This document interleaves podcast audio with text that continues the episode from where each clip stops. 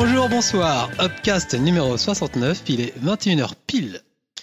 Alors, ce soir, je suis accompagné de. Salut Julien. Salut à tous, salut Yao pour ce premier host de Upcast. Bah ouais. Et- C'est la grande nouveauté, voilà. Parce que... Ouais, je vais expliquer après. Et du coup, ben, Elohim ce soir, il sera pas des nôtres. On lui envoie un petit coucou. Et donc, euh, il reste notre Dim, notre CM national légendaire. Comment ça va, Dim? Salut tout le monde, bah écoute ça va, hein. ça va même encore mieux depuis qu'on a viré Greg, hein. on respire un peu mieux. C'est dur, hein. ouais. Bah, J'allais Ah ouais franchement, j'allais y venir, donc j'ai un peu détrôné Greg. hein. Malheureusement, euh, il n'a pas, il n'est pas parmi nous parce que euh, c'est lié au film qu'on va critiquer. En fait, ça l'a mis tellement KO qu'il a préféré rester dans son lit, je crois. C'est une histoire de dentier, je crois, un truc comme ça, qui est mal passé. Donc euh, voilà, donc ce soir, ça sera un spécial Club 2, hein, comme vous l'avez tous deviné. tu pourras le pouvoir. donc, euh, donc vous connaissez déjà la formule, donc on va parler de divertissement, avec critique de films, des projets, des sorties ciné, des quiz qui vont plaire à Des Dim, des bonnes quiz. ah, Après la partie j'y vais, mais avant tout ça, comme, euh, je- comme chaque euh, numéro, on fait un petit débrief du numéro précédent. Alors Dim, tu... quoi de neuf dans les commentaires? Euh, bah alors tout d'abord hein, je dois vous remercier hein, euh, les auditeurs car vous étiez un peu moins nombreux à nous faire euh, des commentaires, donc ça me fait beaucoup moins de boulot. C'est sympa de votre part. Euh, sinon, bah il y a notre ami euh, le Yul qui nous confirme que la scène de gunfight de Predator a, a bien été tournée par l'équipe B à la demande des producteurs. Et, euh, il soutient également Julien à propos de Cédric Clapiche. Ah, merci, j'ai vu ça. Et, ouais. Et il a également un film de Sam Mendes à nous conseiller, mais c'est dommage, hein, il n'a pas précisé le titre, je vois pas trop de Ah, quoi il parle.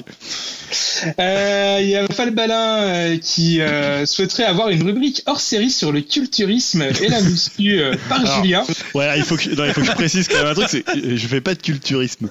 C'est un- voilà, c'est une autre discipline. Je, voilà, je fais un peu de muscu, un peu de cardio, mais je ne fais pas de ah, culturisme. Je tiens à préciser que son modèle c'est Marky Mark. hein. Pour ceux qui connaissent, voilà. Ah, non, j'avoue- J'avouerais que moi aussi, hein, j'ai envie d'entendre ça. on Franchement. fera un numéro spécial en l'été. Quand on aura, on pourra comparer Voilà. les résultats de un an de salle. Bon, dans deux semaines, vu que Greg il sera, il sera viré, donc euh, ne vous inquiétez pas les gars, ça va arriver assez vite. hein. Euh, si- sinon, on salue euh, Tulkas pour son premier commentaire chez Upcast. Il revient sur la série The Witcher et notamment sur le cast de Siri. Il est assez optimiste, moi aussi, hein, mais euh, j'aimerais bien avoir son avis sur le premier test vidéo d'Henri Cavill et euh, l'actrice qui va jouer Triss. Alors je On sais pas, euh, ouais, ouais, on en parlera tout à Ah, ouais, l'heure. tout à fait. Euh, Yakun qui a été euh, super cool et généreux car il a filé des clés pour des jeux. Ouais, c'était cool. ça. Alors, euh, il a filé des clés pour euh, Forget Battalion, Sudden Strike 4, Darksider 2 et euh, Yuka et euh, Lily. Il est. Ouais, que Falbalin a pris et bah, je trouve ça vraiment cool ce genre d'initiative. Hein. Chapeau au bal artiste. c'est cool, ouais, c'est cool. et autrement, bah, on a bien refroidi Pikachu euh, concernant The Predator et je confirme, c'est bien divertissant et fun. Mais euh, bon, c'est un peu le viol quand même de payer 10 balles pour ça. Alors, euh, évidemment aussi, elle nous a fait sa petite reco euh, de la quinzaine avec Spider-Man, qu'il a trouvé très sympa avec une bonne maniabilité, une bonne histoire, mais des missions secondaires plus anecdotiques. Il a commencé également Red Dead Redemption 2, hein, comme une partie d'Upcast, et ça aussi, on y reviendra tout à l'heure. Et enfin, le bon Dun nous a fait un petit récap de tout ce qu'on a pu évoquer la dernière fois. Alors le fait qu'il aime la grosse scène d'action de Predator, euh, qu'il adore euh, Mark of the Ninja, qu'il n'est pas convaincu par la série The, The Witcher, euh, ni de euh, Ilang. Par contre, il adore le podcast euh, Screen et euh, Batman Ninja, hein, ce que Ouais, je peux Batman aisément Ninja, ouais. comprendre. Et d'ailleurs, juste pour préciser, moi, du coup, suite à vos conseils et ceux de nos ciné, ça m'a quand même titillé. J'ai été voir Predator. Enfin, je vais dire Predachias. Et je peux le dire maintenant, hein, c'est de la grosse merde. Et voilà. Et je comprends pas. euh, c'est une pure trahison. C'est un Et- et- excellent film d'action comédie. Ouais, je trouve pas. Mais vous m'avez dit de mettre de côté euh, Predator 1, j'ai essayé de faire ça, Ah oui. mais une fois que tu commences le film, t'as le thème principal, donc je me dis, euh, Oh, écoute, c'est c'est le truc, tu vois, dis, tu mets le thème principal, t'as intérêt à pas déconner derrière. c'est comme Bohemian Rhapsody, c'est divertissant. Et donc, juste pour terminer vite fait, en fait, la première partie, tu vois, c'était c'était sympa avec les Loonies, tu vois, le- les dialogues et tout ça, le rapport euh, entre les persos, ça marche, mais une fois que les Predators débarquent, je trouve que c'est filmé comme, comme, euh, comme des pieds. Le cadre- Ah, tu, tu refais le podcast là. Non, mais je dis juste mon avis. Mais tu peux faire un conseil, tu sais. Ouais, mais ça, ça mérite pas un conseil. C'est juste dire, c'est filmé comme, comme de la merde, euh, Non, la on est pensée pas de la merde. Euh, le- L'espace, c'est vraiment, mais ils se télétransportent comme vous dites, les gars. euh, tu sais pas d'un point à un autre. faut faire c'est- abstraction du premier, c'est ce qu'on ouais, t'avait dit. ouais, mais même, même sans ça, c'est vraiment un mauvais film, je trouve. Puis même les effets spéciaux sont nazes et le Uber Predator, euh, le mec, c'est censé être un, Ah. un- tu vois, une. C'est sûr que ça, ça vaut pas le 2. Hein. J'ai rematé le 2, il est quand même bien cool. C'est Ouais. très nanar, mais c'est en même temps hyper bourrin. Ça arrête pas une, une seconde. euh, Ça flingue de, de partout. euh. Plus, Et non, mine de rien, en plus, euh, je trouve que le Predator 2, ça ramène pas mal à la niveau de la mythologie de, de Predator, euh, où on voit mieux son vaisseau, le crâne de l'alien et tout. C'était quand même bien cool à l'époque. Enfin bref, voilà, tout ça pour dire, c'était de la grosse chiasse. Selon moi.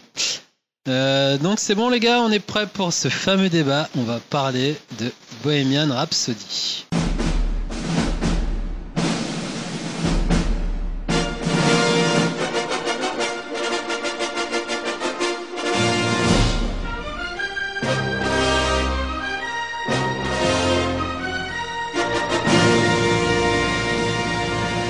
Donc euh, moi j'ai fait euh, un de Grégoire, hein, comme on va dire, la spéciale. J'ai j'ai pas été voir le film. Toi, tu les vois, tu, les- tu les vois après les podcasts. Non, celui-là je pense pas. Tu Et donc du coup, vu que Predator. Grégoire il est pas là, euh, son... alors j'ai noté son conseil, enfin son, son avis, c'est c'est de la merde. En gros, voilà. Grégoire a dit ça Ouais, Grégoire a dit c'est de la merde. Donc il reste que vous deux, on va confronter vos avis. Je pense qu'il aurait un peu, plus, un, peu plus, un peu plus étoffé juste pour présenter le film. Donc c'est le nouveau film de Brian Singer, faut quand même le dire. Brillant hein. Singer. Mais euh, pour le coup, c'est pas lui qui l'a complètement euh, Réalisé. réalisé. puisque euh, alors je sais pas qui l'a réalisé à la fin, je sais plus le nom. Euh, c'est. Dexter, Dexter Fletcher, il s'appelle. C'est le ré- réalisateur du futur biopic de Elton John. Ah oui, dont j'ai vu la bande-annonce juste avant. Euh, Rocketman, c'est ça Ouais, c'est ça. C'est ça. Euh, voilà, donc ça raconte quoi? Bah, Ça raconte en fait euh, la, on va dire la création puis l'ascension du groupe Queen et surtout c'est centré autour de Freddie Mercury, euh, euh, de, on va dire de, bah, de, de- parce que les autres ils ont quand même un, un rôle assez, assez mineur quand même. hein. Si, si t'aimes bien Queen, euh, Ah, très Brian secondaire. May, très secondaire, ce qui est un peu étonnant parce qu'ils sont quand même en exécutif producteur, je crois, et en, enfin, ils ont un rôle dans le film. hein. Brian, c'est Brian May. c'est Ouais, Brian May, il est, euh, voilà, il est, il est dedans, mais là, ils, ils sont pas forcément tellement. euh, Alors, je sais pas qui commence sur euh, la vie de ce film. Bah, allez-y. Moi, je veux bien. Bah, vas-y, vas-y, je t'écoute, Dim, vas-y. Alors, spoiler alerte, il meurt à la fin. non, je rigole. Alors, en plus, pas vraiment. euh, oui. Non, pas vraiment, mais Ouais, j'avais pas envie D'ailleurs, ça, ça traite pas le sida, c'est bien avant, ça se termine le film, ça Alors, Ça euh, plus, on va pas trop Ouais. spoiler non plus, mais enfin, ça, ça va jusqu'au moment où on commence à savoir. qu'il- 1985, on voilà. Et il est mort 7-8 ans après. Ok. Ouais, voilà. Donc euh, ouais, si vous voulez, je commence. Alors, euh, bah moi, comme tout le monde, hein, ou presque, hein, n'est-ce pas Julien, j'aime beaucoup Queen. Euh, alors même avant d'entrer dans la salle, euh, je savais déjà que j'allais passer un bon moment. euh, Car même si le film allait être pourri, au moins il y aurait eu de la bonne musique pour accompagner le film. Euh, alors oui, je serais sûrement pas objectif, mais ouais, j'ai vraiment passé un bon moment. J'ai bien aimé le film, hein, qui a pourtant pas mal de défauts. Euh, je trouve par exemple euh, qu'on ne fait qu'effleurer le lien euh, qui unit le- les membres du groupe euh, et les étapes qui les a menés à la gloire. Ouais. Surtout au, au début du film où Mercury arrive dans le groupe après avoir auditionné sur un parking, et c'est à peu près tout. On passe vraiment vite de leur premier concert un peu pourri dans un campus à l'enregistrement de leur premier album et leur passage à Top of the Pops. Ouais, ouais, ça va vite là. hein. Ouais, ça va très très vite. Alors après, euh, je suis pas non plus vraiment le, le plus gros connaisseur du groupe, euh, mais j'imagine qu'il y a beaucoup de choses romancées. Euh, J'ai lu beaucoup d'avis qui disaient que le film était assez euh, propé et euh, car hyper contrôlé par Brian May et Roger Taylor, hein, donc le guitariste et le, batteur du groupe. Euh, alors je pense que c'est clair hein, aussi que le, le film a voulu rendre un hommage à Freddie Mercury, quitte à enjoliver l'histoire. Euh, aussi, je trouve que le film est pas toujours très fin, euh, comme par exemple la première scène qui évoque l'homosexualité de Freddie Mercury, où il reluque le boule d'un routier qui va aux chiottes sur le parking d'un d'un hôtel. Ouais, ouais, c'est vrai, je me souviens. Ah, je, ah, je trouvais que ça faisait vraiment un mauvais goût, euh, voire un peu mauvais film porno. euh. Enfin, voilà, je pense que euh, ils auraient pu présenter les choses de façon un peu plus fine. Euh, après, comme je disais, j'ai quand même passé un bon moment, et pas que pour la musique, hein, mais aussi pour les acteurs. hein, Rami Malek euh, en tête, évidemment. Je l'ai trouvé euh, vraiment crédible, hein, euh, même s'il ressemble pas à fond à Mercury. euh, Ouais, on trop grave. hein. euh, ouais, bah ouais, justement, on se laisse vite prendre au jeu. Euh, il a dû pas mal bosser pour euh, reprendre ses gestes et ses mimiques. J'ai rematé le, le live head qui est aussi dans le film et il bougeait exactement, je trouve, comme le, le vrai Freddie Mercury. Euh, les autres membres du groupe, euh, enfin voilà, comme tu disais, Julien, bien qu'ils soient moins présents, euh, ils sont aussi bons. Hein. Euh, D'ailleurs, euh, petite anecdote marrante, l'acteur qui joue euh, John Deacon, euh, le bassiste du groupe, c'est aussi le petit garçon de Jurassic Park qui a, bien grandi hein, depuis. Et euh, ça fait aussi toujours plaisir de revoir euh, Mike Myers dans une Ouais. scène où il y a même un petit clin d'œil à Wentworth. Euh, donc on pourrait reprocher aussi au film de ne pas plus euh, de pas plus aborder que ça euh, la maladie de, de Mercury et d'avoir éclipsé à la fin de sa vie mais je pense que voilà c'était pas vraiment le propos du film je pense que le film a voulu vraiment se concentrer sur le succès du groupe et de Freddie Mercury euh, euh, quand celui-ci était vraiment au top euh, euh, puis bon bah comme je disais hein, le film a été supervisé euh, par le reste du groupe donc c'est peut-être aussi euh, voilà pour les vraiment les mettre en valeur euh, que le film soit la, à la gloire de Queen alors, euh, je, peux, je peux comprendre que le film ne plaît pas à tout le monde et divise. Mais je trouve que ça reste, voilà, comme je disais, un bon divertissement, un peu lisse et loin d'être parfait, mais bon quand même. Donc on peut résumer Voilà. par c'est sympa. C'est sympa. Non, en fait, ce que, ce que tu disais, ça, ça m'a fait un peu. euh, J'ai repensé ce que tu disais. Tu, tu disais, ouais, c'est enfin, c'est pas le propos du film. En fait, le problème du film, c'est qu'il n'y a pas du tout de propos. C'est-à-dire quand ah, tu dis, ouais, le propos du film, c'est de euh, finalement de montrer le groupe qui arrive finalement du départ jusqu'à sa gloire. Mais ça, c'est totalement intéressant. Enfin, je veux dire, il n'y a pas du tout de, de parti pris, il n'y a pas du tout de vision de ce que peut être Queen. Alors, quand je disais, moi, je suis pas fan de Queen, faut, faut dire aussi un truc, c'est-à-dire que quand tu t'intéresses euh, à la musique, à la rock critique, Queen, c'est un peu un problème pour tous les rock critiques. C'est-à-dire, c'est un groupe euh, qui est pas du tout apprécié par le par les rock critiques. Enfin, pas Ouais. par tous. hein, Il y en a qui, qui aiment, beaucoup- qui aiment Queen, mais généralement parce que. que, que les gros. euh, En fait, je dirais qu'aujourd'hui, tu me surprends quand même. Enfin, je pensais que ça avait quand même un, un groupe avec un statut culte. Non, Et- parce qu'on va dire que à partir des premiers albums, c'est un- c'est une sorte un peu sous Led Zeppelin, et ben à partir de At Night at euh, the Opera, on vient dans un truc beaucoup plus grandiloquent où il ramène beaucoup de choses. Et il faut voir que tout ce qui est euh, euh, les critiques aiment pas trop quand c'est des trucs qui, vont dans tous les sens, qui sont qui sont très très comment très baroque en fait, puisque c'est finalement ça. Queen's qui amène Freddie Mercury à un groupe qui était finalement pas si génial que ça. Et voilà, ça c'est un peu le problème. Je dirais que en fait c'est un peu aujourd'hui on pourrait un peu les comparer à Muse. Tu vois, finalement, Muse, c'est un groupe qui a un gros, gros succès populaire, qui est, qui est très apprécié, mais qui est pas du tout aimé jusque, enfin, peut-être les, les deux premiers albums jusqu'à Origin of Symmetry, mais disons que maintenant, c'est un groupe qui est super raillé par toute la critique, par toute la presse, par toute l'intelligentsia. Donc déjà, voilà, Queen, c'est un groupe qui pose un peu problème. Euh, après, voilà, on sait que le, je pense que le film sera un succès public parce que le groupe est, euh, c'est un groupe qui vend, qui populaire. vend des millions. Après, par rapport au film, moi, ça m'a pas dérangé d'avoir du Queen dedans, tu vois, je peux passer euh, outre ça. même, Mais t'as vois- t'as jamais, t'as jamais aimé Queen ou enfin jamais trop aimé Queen ou ou tu t'en es lassé ou je sais pas. Non, j'ai jamais, ah, j'aime bien les premiers albums quand ils font un peu justement du sous les ailes. Même Night at the Opera, il y a des trucs qui sont assez sympas. Après, c'est plus la démesure du groupe. Je trouve que voilà, c'est un moment, on rentre dans des choses. euh, C'est même plus, tu vois, c'est même plus du, on est plus, même plus dans le rock progressiste. On est un peu, euh, on est un peu, c'est l'auberge bah, à la espagnole le truc. on- euh, il tourne vers la pop, voire le même le disco. euh, Ouais, il y a un peu tout, évoqué enfin, dans le film. Il y hein. a un peu, et, et tu vois, par exemple, je trouve que dans le film, on comprend pas du tout d'où vient Freddie Mercury, musicalement. On comprend pas vraiment d'où il vient socialement. Alors, on, on te fait un petit portrait de sa famille où, voilà, tu sens qu'il est.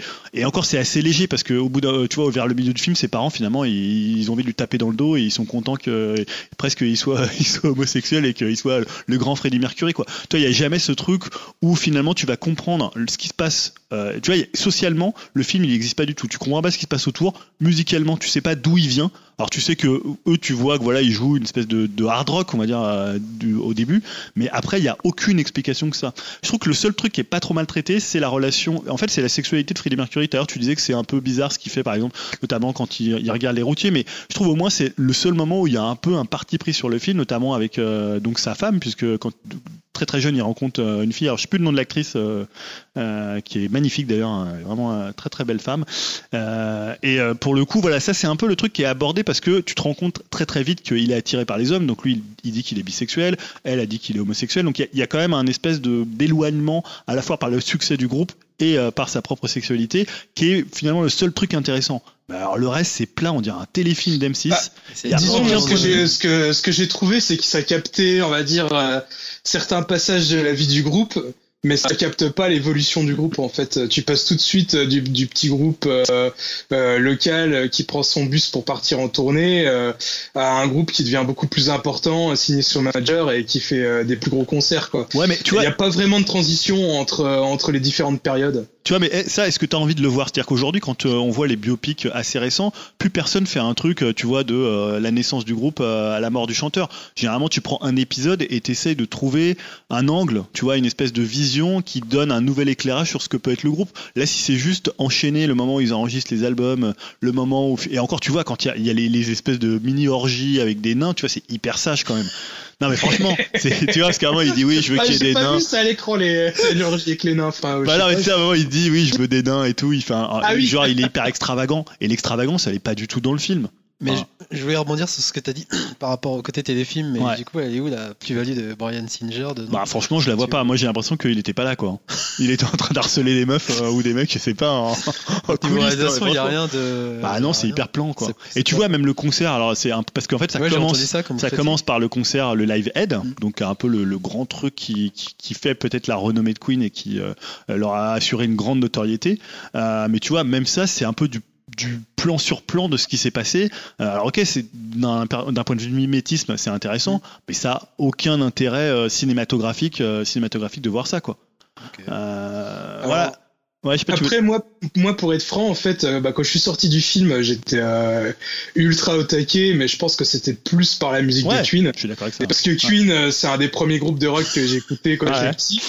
Euh, bah du coup, ça m'a donné envie de réécouter du Queen et tout ce week-end, j'en ai réécouté pas mal et je me dis qu'ils ont quand même fait euh, au moins facile une trentaine, voire quarantaine de, de gros tubes Ah ouais, que j'adore. Et après, sur le coup, après, plus je réfléchissais au film, et plus je me disais, ouais, bah, il est sympa, et je reste sur ma position, j'ai bien aimé. Mais je me suis dit, euh, finalement, si j'avais vu un concert de Queen sur grand écran, Ça, m'aurait ça m'aurait peut-être euh, autant voire peut-être même plus plu Bah, tu vois, à la- à la et fin. du coup je reviens peut-être un peu sur ma position du fait que j'ai adoré ce film bah oui je l'ai bien aimé mais Oh, la girouette, pas- bah oui qu'est-ce que tu veux pas au moins Mais tu vois, à la fin, t'as une scène, à la, la- enfin, le générique, c'est un vrai concert de Queen. Euh, t'as un- Et en fait, tu vois que euh, dedans, il a dix fois plus de charisme que ce que fait euh, donc Rami. euh, Et, dis- en parlant de Rami Malek, alors c'est Ouais. quoi ces problèmes de dentier? Bah, non, c'est juste que pour lui faire les dents de Freddie Mercury, ils lui ont mis un dentier. Apparemment, un ça a peu- choqué beaucoup de personnes. C'est un peu proéminent. Moi, ça me choque pas parce qu'en plus, j'ai regardé un petit peu des interviews de Freddie Mercury, ce qui est chose assez rare. Il en a pas fait 15 000, j'ai l'impression. Et j'ai l'impression qu'il parlait un peu comme ça aussi, un peu comme parle Rami Malek dans le film. Donc, moi, ça m'a pas, Et du coup, ça m'a pas choqué. Hein. C'est bien, c'est du gabotinage ou ça va du coup? Ouais, je suis un peu d'accord avec Greg. Il cabotine un peu. Après, il est quand même euh, dans toute Moi, je l'ai la. trouvé bon. mais- Ouais, dans toute la gestuelle, dans. Mhm. Mais en fait, le, le problème, c'est comme euh, il n'y a pas vraiment de vision dans le film, il n'a pas besoin non plus euh, d'aller chercher des choses qui sont. Tu vois, il fait plus du mimétisme que vraiment euh, une, une, une sorte de relecture ou une réinterprétation de Freddie Mercury. Et tu vois, c'est un peu dommage que Freddie Mercury, c'est un personnage qui est quand même fascinant euh, de par ses origines. Tu vois, ça c'est un petit peu évoqué.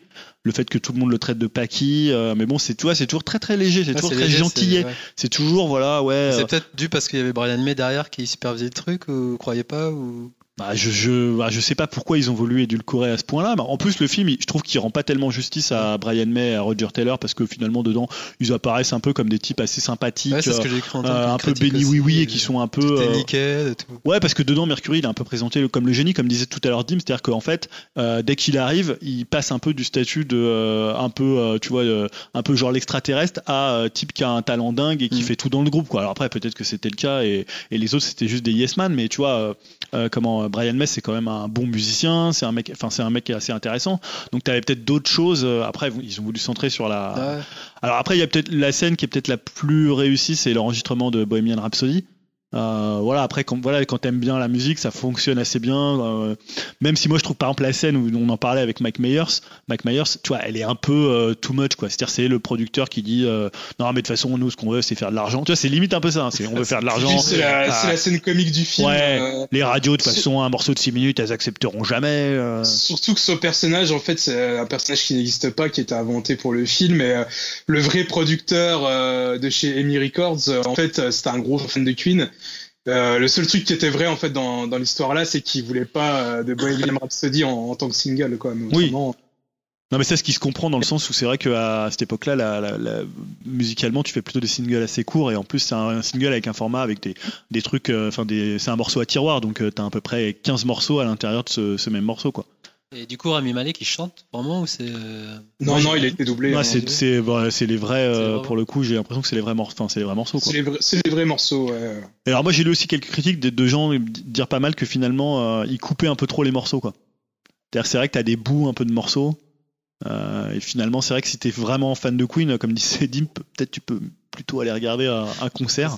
Mais tu vois moi c'est vraiment ce que je veux dire c'est que c'est pas du tout par rapport à Queen. C'est-à-dire Ouais. tu peux avoir un film ouais tu peux mettre un film sur Michel Sardou ou Claude François. Non mais tu vois ça peut être le meilleur Ça a déjà été ça, fait. ouais, ça a déjà été avec Claude François. Il, Oui, avait bien, avec, euh, il était très bien ce film. Pourtant, je déteste Claude François euh, beaucoup plus que Queen. Tu vois, Queen, c'est vrai. Si on me dit tu vas Derrière, moi, il y a de la réalisation. tu vois, quand, je dis ça, je, blague, tu vois, je blague un peu quand on fait le podcast et tout ça pour, pour Queen. Je trouve pas que ça soit un, groupe immense, mais tu vois, Mm. écouter deux, heures de Queen, ça m'a pas dérangé. Mais là, c'est le problème, c'est le film, c'est ce qu'il, c'est ce que Brian Singer en fait, euh, ou plutôt ce qu'il en fait pas, c'est-à-dire un truc euh, super lisse. euh, Mm.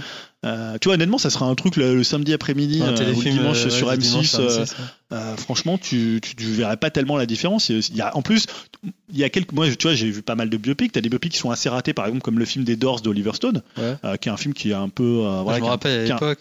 qui est un peu tout much, mais qui est un film pour le coup, Ouais, c'est Oliver Stone en plus. ouais, hein. qui a une vraie vision, qui, a- qui dit quelque chose sur le personnage, même si finalement c'est très, c'est très orienté Mm. et ça finalement ça l'a enfermé peut-être, ça a enfermé Jim Morrison dans une case, mais au moins il se passe quelque chose. Walk the line, au moins il se passe quelque Mm. chose. Euh, tu vois les, même dans les derniers, moi je vois contrôle de, euh, de Corbin euh, sur euh, Joy Division, enfin plutôt sur euh, sur la figure de, de Ian Curtis, bah, c'est hyper intéressant ce qu'il en fait. Là, franchement, c'est juste pour nous mettre le concert live aid et euh, on va faire cinq morceaux à la suite. euh, voilà, à part si t'es gros fan de Queen et t'as envie de retrouver euh, l'atmosphère, voilà, ça, pour moi, ça, vraiment, c'est un film qui a pas d'intérêt, qui est complètement lisse. C'est pas un mauvais, enfin, si tu vois, c'est Ouais. pas une merde. Tu vois, tu peux pas te dire, ouais, c'est pourri, c'est mal foutu, machin. Mais C'est un truc lambda. bah, quoi. c'est encéphalogramme plat, quoi. D'accord. Il se passe rien, en fait, et euh, t'en sors et tu l'as déjà oublié. euh. Ouais, en même temps, ça peut donner envie de réécouter Queen, alors c'est peut-être pas, c'est peut-être le but, hein. Bah, moi, c'était l'objectif. Hein, et, euh, mais je suis d'accord avec toi. Hein, si ça n'avait pas été Queen, ça avait été un groupe euh, que j'aime pas trop. Ouais. À mon avis, euh, voilà, le, le film, je l'aurais pas trouvé désagréable, mais euh, aussitôt vu, aussitôt oublié, je pense. Bon, bah, on va conclure là-dessus. ouais, je pense pas qu'il y ait d'autres choses à dire. Voilà, euh. si vous êtes fan de Queen, allez le voir. Sinon, euh, bah, voilà. Bon, bah, d'ailleurs, on va peut-être continuer. Bah, je sais qu'on en a quelques-uns sur parce que quand j'avais fait euh, dit un peu de mail de Queen, il y avait, je crois que c'est euh, J.A. Bob euh, qui est assez fan de Queen. euh, voilà, et euh, je pense qu'il va aller le voir. Je crois qu'il allait le voir cette semaine, donc on verra ce qu'il en pense, euh, indépendamment de sa ferveur pour Queen. euh. On va juste rester quelques temps sur Queen, enfin pas que, mais sur la musique. Parce que Elohim, euh, malgré son absence, nous a concocté un petit quiz, euh, n'est-ce pas, Dim Sur euh, les ventes de, de- de disques, Ouais. en fait. Vu qu'apparemment, vous avez une discussion euh, avec toi, Julien, euh, comme quoi tu pensais que Queen avait vendu beaucoup moins que les Rolling Stones. Ah, je sais pas si c'est moi qui ai dit ça. C'est moi qui ai dit ça Donc, Ah, non, moi je dirais qu'ils ont vendu plus dans le donc sens. là, où- j'ai une liste Je dirais de- pourquoi après, mais j'ai une liste de 20 disques. ouais. C'est les meilleures ventes de disques ever. Donc les ventes sont basées sur des ventes certifiées. Sachant que les maisons de disques annoncent en général des ventes bien plus importantes, mais les classements restent les mêmes. Alors c'est classement euh, toute l'histoire de la musique, Ouais, indépendant. C'est pas que du Queen. C'est euh, ouais, c'est pas que du Queen. hein, D'accord. voilà. Donc il y en a 20 et euh, à vous de les trouver. Bon alors il y a Michael Jackson, il doit en avoir au moins deux dedans, deux ou trois. Alors Michael Jackson, il en a un à votre avis, il est placé. Euh, bah, c'est Thriller. Après, c'est pas, Ouais, c'est pas précisé, j'ai juste l'artiste en fait. C'est pas précisé l'album. C'est juste D'accord. C'est le nombre de disques vendus alors en, Ouais. en globalité. en millions, ouais. Bah je pense qu'il doit être euh, peut-être Ah, il doit être numéro 1, je numéro pense. un ou deuxième, ou deuxième il est peut-être. troisième. Troisième. Il a vendu Bah, je- 300 je millions. pense- Je pense 300 que dans, Ouais. dans le top 3, il doit y avoir les Beatles aussi. Ouais, Beatles, Ouais, c'est les les Beatles. premiers avec plus de 500 millions. Ah ouais. Deuxième, Euh, à votre avis, c'est qui? Bah, je pense que Queen, ils sont bien placés. Hein, moi. Je pense qu'ils sont devant les Rolling Stones.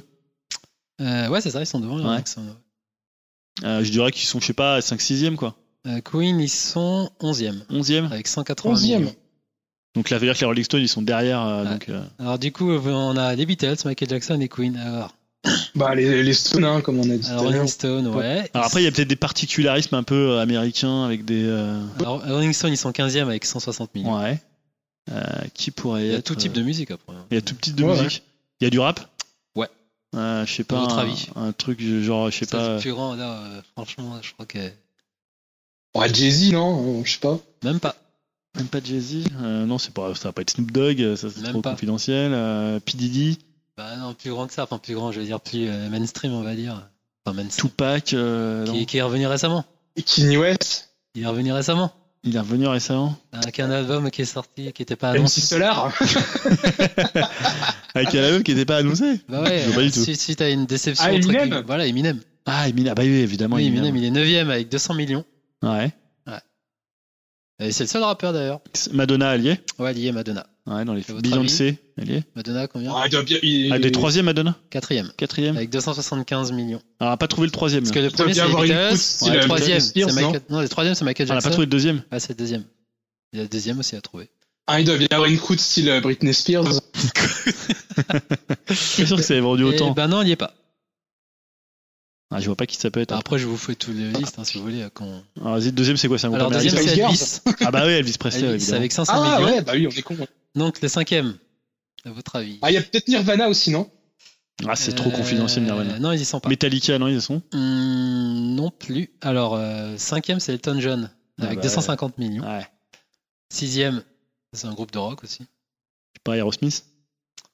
Non, Led Zepp? Led Ah, Zepp, putain, avec et deux- ça vend, les 230 autres millions. Ah, c'est marrant ça. Juste en dessous, Euh, Pink Floyd, ils voilà, sont Ouais. avec 220 millions. Ouais, c'est toujours des gros en dessous, il y a une pop star. Je ne m'attendais pas à ça. Tu parlais de Justin Bieber féminine. La féminine. Euh, ah, comment Taylor Swift? Elle y est, mais pas à cette position. Ah, Elle est plus loin, Taylor Swift. Euh, une pop star. Sheryl Crow? Beyoncé? Non, mais ça se rapproche. Enfin, ça se rapproche. Alicia Keys? Non, ça se rapproche pas. en- Enfin, elle est dans le sillon de Beyoncé, on va dire. à son... voilà. C'est vieux ou c'est. Non, c'est jeune. C'est Enfin, c'est jeune. Attends, Rihanna Voilà, Ah, Rihanna. ouais. putain. Avec 210 millions. Donc en huitième, après, il y a Eminem, donc en neuvième. Après, en dixième, il y a une artiste que j'adore. À chaque fois, on se fiche de ma gueule. Les Black Eyed Peas? Non, salopard. Hein, tu t'es foutu de moi sur WhatsApp avec cette, cette artiste Ah, je américaine, Vas-y, balance. Maria Carey. Ah, 185 millions. Elle a sorti un nouveau single d'ailleurs. Ouais, un nouvel album. Ouais, ouais. Donc en 11e, il y a Queen avec 180 Ouais. millions. Et juste en dessous, il y a célèbre euh, chanteuse canadienne. Céline Dion. Ouais, Céline Ouais. Dion qui est 12e avec 175 C'est la première francophone alors Euh, ouais, c'est ça. Ah, Après, bon, elle doit faire surtout des grosses ventes avec ses albums. Je euh, pense que c'est surtout. Titanic, on va dire. Et après, il y a ben, en 13e une artiste américaine euh, aussi RB, enfin RB ou RB, qui est décédée d'ailleurs. je sais pas. euh, Ayala? Qui ça? Ayala? Je connais pas. Sais Décédée. qu'il est décédé avec son avion. euh. Ah, Alia Ah, Lia, moi j'ai toujours dit Ayala, je savais su comment ça se prononce. Non, malheureusement, il n'y est pas. Non, non. euh, Qui- euh, bon, oui, euh, oui, qui est décédé. Bah, euh, merde, euh, putain, j'ai un truc- euh, Aretha Franklin? Euh, Amy Winehouse? Non, pensez au Bodyguard. Ah, Whitney Houston. Ah oui Whitney Houston, Whit- Whitney Houston avec 170 millions. Ah, ouais, c'est- En dessous, bah, t'as un groupe euh, typique euh, pour Dim, ça. De bourrin. de bourrin. Enfin, bourrin, c'est Euh, le papy euh, maintenant, mais. Moi, ça me fait toujours penser à la Action Hero, mais bon. ACDC Ah, ouais, c'est- 165 millions. Donc, Alors, J'aime pas ACDC, mais bon, c'est pas grave. Les mecs, ils ont acheté 165 millions de fois le même album. donc en 15e, donc c'était en 15e passe, c'était les Rolling Stones. En Ouais. 16e, ça m'a surpris. C'est qui? Ah bah, Ah ouais, ah bah, bah si. ouais, bah, c'est- 155 millions. En 17e, c'était Taylor Swift. Ouais, Taylor Swift. 155 millions aussi. Me rends classement. Euh, Garth Brooks, bah, premier countryman. Hein. Ah bah ouais, ouais, 18e, c'est- c'est vrai que c'est un gros euh, revendeur avec 150 millions. Ah, C'est-à-dire qu'en plus, ils vont qu'aux États-Unis, lui. Ouais, je pense. Ouais, Bah ouais, parce qu'en France, ils n'ont pas vendu. beaucoup 19e, d'albums. c'est les Eagles Ouais. avec 150. Mhm. Et celui qui arrive en 20e, c'est U2. Ah ouais, on n'avait pas dit 150. YouTube. Mais tu vois, je te disais pour Queen par rapport à Rolling Stone, c'est-à-dire que Queen, ils sont aussi tombés dans une période où tu vendais énormément de disques en fait. Mm. Donc il y a ça. Bon après, tu vois dans les premiers, il y a les Beatles, il y a les Rolling, il y a comment euh, Elvis. Mais euh, souvent, ça peut jouer aussi. Tu vois, Michael Jackson, il était à la période où Je croyais finalement. que Michael il serait premier en fait, mais même pas. Pas par rapport à Thriller, tu vois. mais- Ouais. Et juste une petite précision de Elohim, Johnny Hallyday est le premier français qui arrive avec euh, 80 millions devant. Ah ouais. Pas juste mal. devant, il- juste devant les Black Eyed Peas. il est devant quand même les Black Eyed Peas. Eh ouais, quand même. hein. Ah, bah, grosse performance, mais après, il doit quand même faire euh, 90% de ses ventes en France, quoi. Peut-être, sans doute. Donc voilà, euh, on te fait un petit coucou Elohim. Donc du coup, on va enchaîner euh, avec les projets pourris. Bah voilà. Alors, je crois que c'est toi qui commence, hein, Julien? Bah voilà. Alors je sais pas si parce que toi, tu voulais pas forcément mettre ce Ben, projet pourri je suis dans projet pourri. mitigé entre les deux, mais je te laisse commencer. Alors je vais vous ça- parler de Gladiator 2. Euh, parce qu'en fait, moi, je suis ni un Ça te fait défenseur. peur. Que ça te fait peur déjà, tu l'as Bah, le direct en projet peur, en pourri. fait, mais moi, je mets Euh, risque. Moi, je l'ai mis en projet pourri, euh, je vais vous dire pourquoi, mais euh, moi, je suis pas vraiment ni un défenseur, ni un pourfendeur du Gladiator de Scott. Je Mm. trouve que c'est un film qui, bah, mine de rien, il a quand même marqué son époque, je Ah, C'est ouais. quand même un film, voilà, c'est alors, c'est un peu des grosses ficelles, mais Non, je trouve qu'il y, l'époque, avait- c'était quand même impressionnant. je trouve qu'il y a un sens de l'image dans ce film, même quand tu le revois, Mm. euh, qui, est, assez impressionnant. Aussi, moi j'ai adoré l'OST. Ouais, l'OST de, de- de, de Hans- Lisa Gérard. De Hans Zimmer et Zimmer, Gerard. C'était un peu pompeux, mais De bon, Dead ça Can Dance, fonctionne. ouais. Ouais, ça fonctionnait hyper bien. Non, je trouve que c'est vraiment un film qui a marqué et Bah, où il y avait pas Phoenix. euh, Ouais, il n'y a pas tellement de piplum avec euh, bon, et Russell Crowe aussi. Euh, donc en fait, il y a une suite chez Paramount avec toujours le vieux Scott euh, aux commandes. C'est ça hein, qui fait peur, peur, ouais. voilà, voilà, c'est ça qui me fait vraiment peur. Et euh, voilà, donc en fait là, on a appris qu'ils ont officiellement euh, lancé le tournage de Gladiator 2, puisque c'est vrai que Ridley Scott faut peut-être se manier. Il fait beaucoup, beaucoup, a beaucoup de films. de Il tourne, il y a euh, énormément de projets. Il a son projet de science-fiction aussi qui doit bientôt, euh, bientôt arriver. Donc au scénario, on aura Peter euh, Craig hein, qui vient de boucler Top Gun 2, hein, le mec qui fait un peu tous les, euh, toutes les suites des, films un peu, cu- un peu cultes. Et donc le script en fait il sera centré sur Lucius qui est donc le fils de Lucilia, la fille de Marc Aurel et la sœur de Commode, hein, Mm. de Commodus qui était joué par Joaquin Phoenix. Ah ouais. Euh, ce qui fait qu'en fait Lucius c'est son neveu. Et peut-être son fils, je sais pas, c'est parce qu'il y a une histoire d'amour, euh, d'amour, euh, d'inceste dans le film, mais je sais pas si le fils de Lucilia Lucius c'est aussi le fils de Commodus. J'ai un trou de mémoire dans le film. Oula, c'est trop cérébral. là. Revoir. hein. Ouais. On rappelle Et en fait, voilà, on sait que Lucius, il admirait euh, Maximus, hein, qui Mm. avait, euh, dont Lucilia, euh, donc la fille, je disais, la fille de Marc Aurel, était et aussi éprise. Je sais pas si vous suivez, c'est un peu compliqué, c'est un peu comme dans Game of Thrones. hein, C'était un peu le, précurseur de Game of Thrones en termes de, de, de, de, tu, tu de fais bien de relations. préciser, c'est- c'est c'est bien arrivé, c'est arrivé bien avant Game of Thrones, mais entre temps il y a Game of Thrones, donc c'est ça aussi qui me fait peur par rapport à. Ouais, c'est pas faux, ouais, c'est pas Parce faux. que quand on voit certains épisodes de Game of Thrones, euh, niveau euh, qualité et tension, c'est Ouais. c'était bien réalisé, tu vois. Donc à la réalisation, bah évidemment, c'est euh, Ridley Scott. Papy, hein, Papy qui- Scott, quoi. Voilà, on, bon, on sait pas trop. C'était quoi son dernier bon Bah, film à Ridley Scott? Je sais pas. Bah après, tout Ah, dépend des le- affinités. mais- Son tout dernier, là, tout l'argent du monde, c'était pas si mauvais Ah, que ça. bonne critique. C'était plutôt sympa, quoi. Après, c'était plus euh, Alien Covenant, où là, c'était vraiment la catastrophe, quoi. Ouais, peut-être dit Chute du Faucon ou non? Ou c'est trop. Ah, c'était loin ça, parce que euh, moi, enfin, il y a dans Kingdom of Heaven, c'était pas terrible. C'était pas. Il y a Robin de Bois. Bah, moi, j'avais bien aimé Prometheus, hein, la première euh, préquelle à, Ah ouais. Ah, merde. Alien. Maintenant, juste Eh pour ouais, rebondir sur hein. toi, Julien, moi j'avais mis dans les projets risqués parce que j'aime bien Gladiator et donc Ouais. je vais laisser une petite chance, mais comme tu l'as dit, c'est Ridley Scott. Ridley Scott, il y a eu Prometheus et Covenant, donc je On me se fait chier euh, si tu veux encore flinguer une de ses licences. Mais C'est vrai, c'est ce que tu dis par rapport à Game of Thrones. Aujourd'hui, ça, a, enfin, tu vois, ça, ça a marqué un peu comme 24 avait marqué le film Ouais. d'action et que finalement après, il fallait peut-être refaire quelque des- chose. Euh, là, tu te dis comment ils vont le tourner, comment Mais surtout vont- que ça fait quoi Quasiment 20 ans Non, peut-être pas. C'était quoi, c'est les années 90, euh, fin Ah, c'est 90 2000, je crois. Euh, c'était euh, peut-être ouais, l'année 2000, je 2000, crois. ouais, c'est quasiment, tu vois, 18 ans après, tu vois. Je me dis, euh, qu'est-ce qu'il peut ramener Et puis surtout, il a 80 piges, quoi. Ah ouais, ouais. Tu te dis, euh, voilà, quoi. Voilà, donc moi je l'ai mis dans les projets pourris parce que j'ai. Moi, j'ai mis peu- risqué juste parce que j'aime bien Gladiator, mais je te suis Ouais. quand même dans Projet Pourri. Vu ses dernières réals, il aime bien flinguer ses licences, on dirait. Ah, c'est clair, Donc, ouais, euh, j'ai un peu peur pour Gladiator. Ah, et puis le Peplum, c'est assez casse-gueule quand même.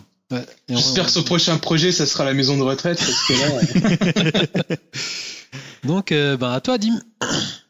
Ouais, alors moi je vais vous parler de l'attaque des titans adaptée aux États-Unis. Alors ça, c'est Oh, quoi C'est un mon projet Dieu. pourri ça?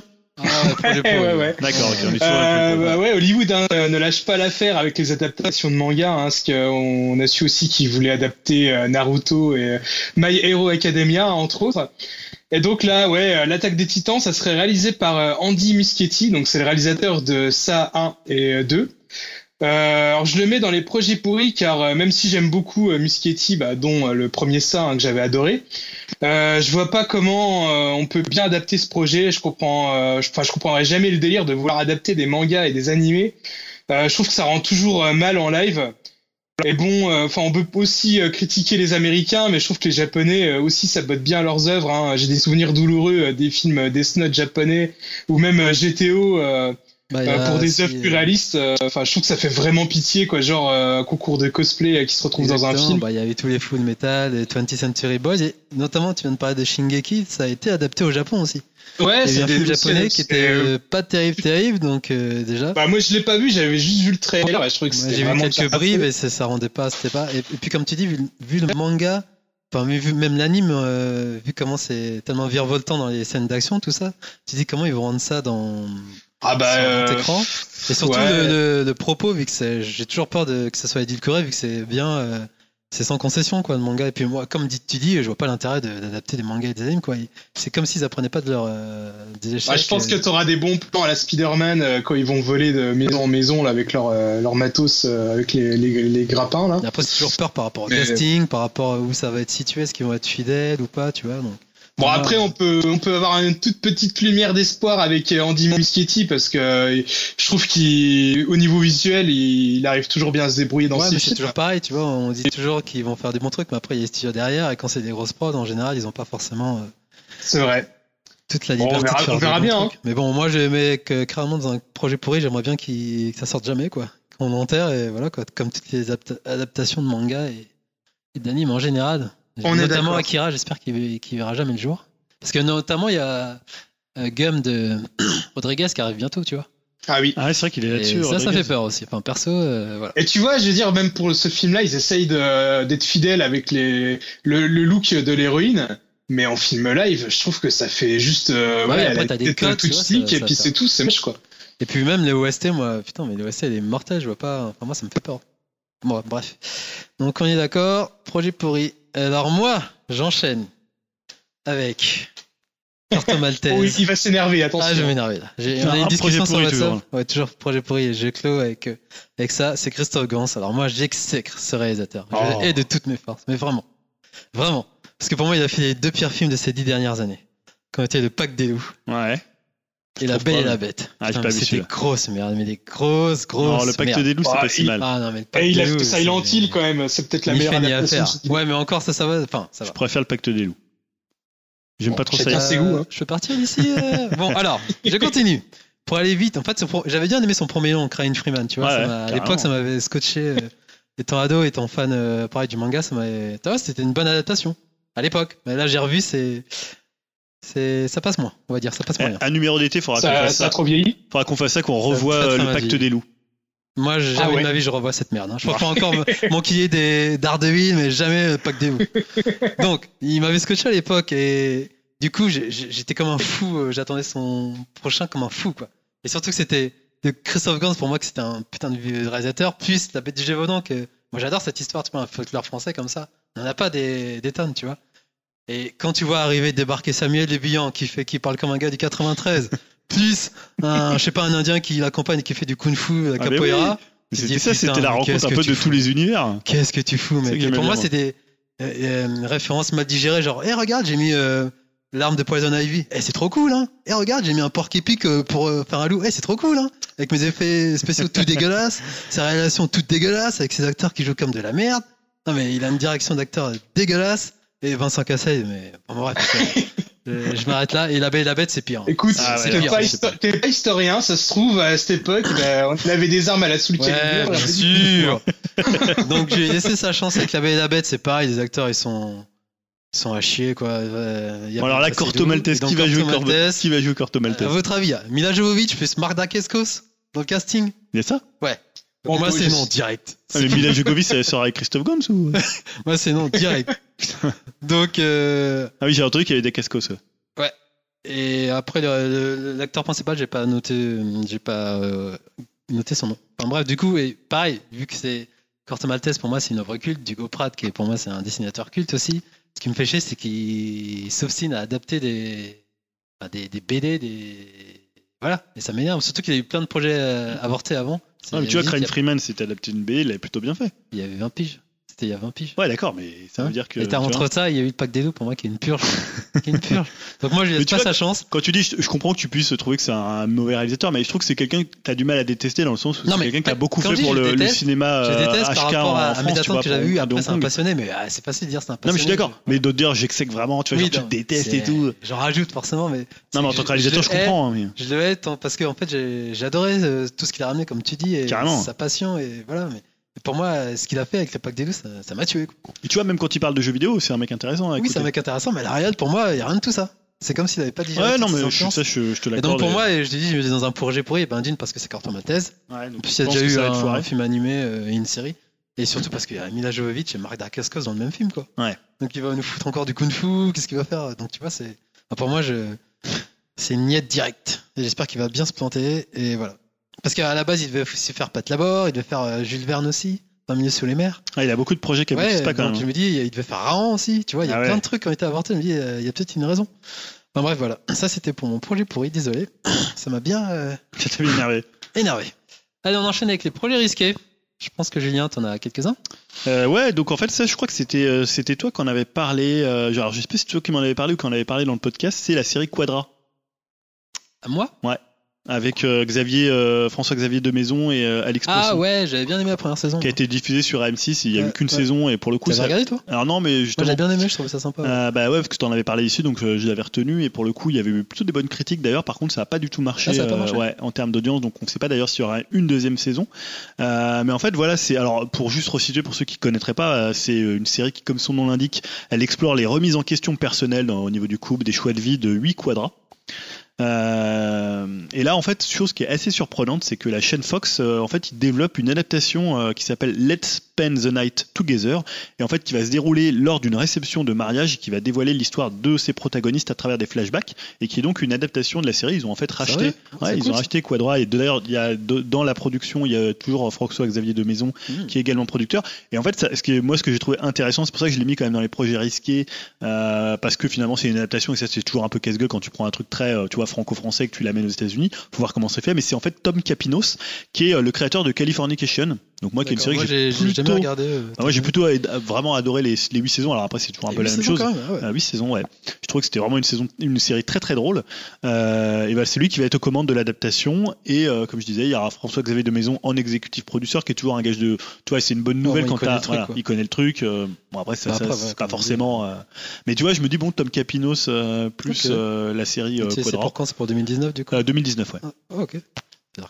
Voilà. Et en plus, c'est assez étonnant, c'est assez insolite de se en dire pourquoi ils ont racheté cette série-là plutôt que. Bah, comme quoi, en plus ils ont. Et alors, on sait pas s'il y aura une saison 2 euh, en Ouais. France. Moi je crois que ça avait marché en fait, pas du tout du coup. Pas tellement, ouais. Ouais. Dommage, on va voir. Et t'en as un autre, je crois?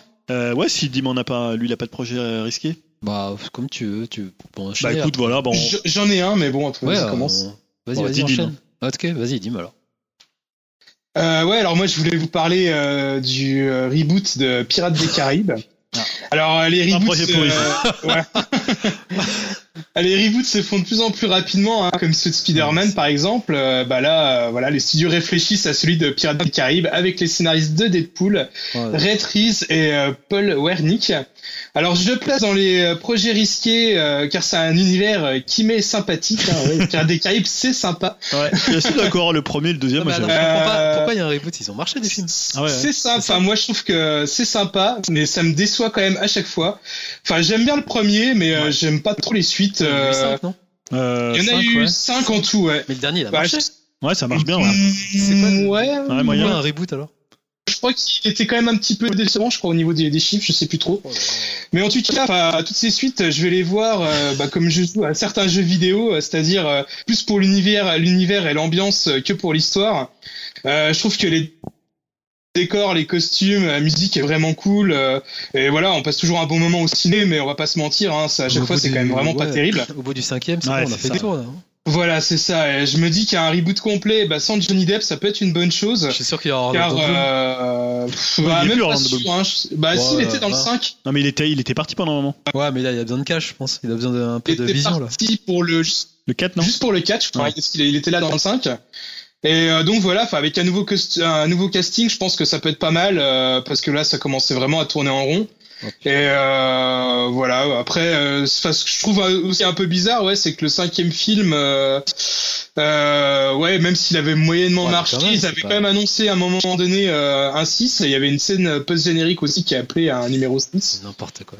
Mais bon, on verra bien. Putain, mais à la base, c'est une attraction Disney quoi, le truc. est- Putain. C'est ça, mais... mais du coup, c'est toujours Bruckheimer la production ou tu sais pas? C'est toujours lui, ouais. Et Gore, c'était Gore Verbinski qui réalisait. Euh, Les derniers Euh, Ça avait pas changé un les- peu euh Les trois premiers, Ouais, et c'est après le 4 et le 5, c'était plus lui. C'est je Ah. c'est. Parce qu'en fait, les trois ça- premiers, ils forment une trilogie, c'est ça? C'est ça. Et euh, les autres, après, c'est un peu différent. euh. Et euh, Gore Verbinski, en plus, comme j'ai déjà pu le dire, euh, je trouve que c'est un, un très bon yes man. C'est-à-dire, il a, il a pas trop de personnalité, mais il sait vraiment bien mettre Ah en oui, c'est image. lui, euh, Lone Rangers là? Ouais, lui, c'est lui aussi, ouais. Mais effectivement, le premier était pas mal. Alors après, c'est vrai que Ouais, c'est vrai c'est pas mal le premier. mais Ouais. Après, euh, sans Johnny Depp, ça peut être bizarre parce que c'est quand même lui qui tenait le ouais, film il avec Jack cabotinait Sparrow. bien aussi. hein. Il cabodinait vraiment beaucoup, mais c'était assez drôle. Mais je comprends pas en fait. Du coup, le casting, on n'en sait pas plus par rapport à tout ça. Bah non, c'est.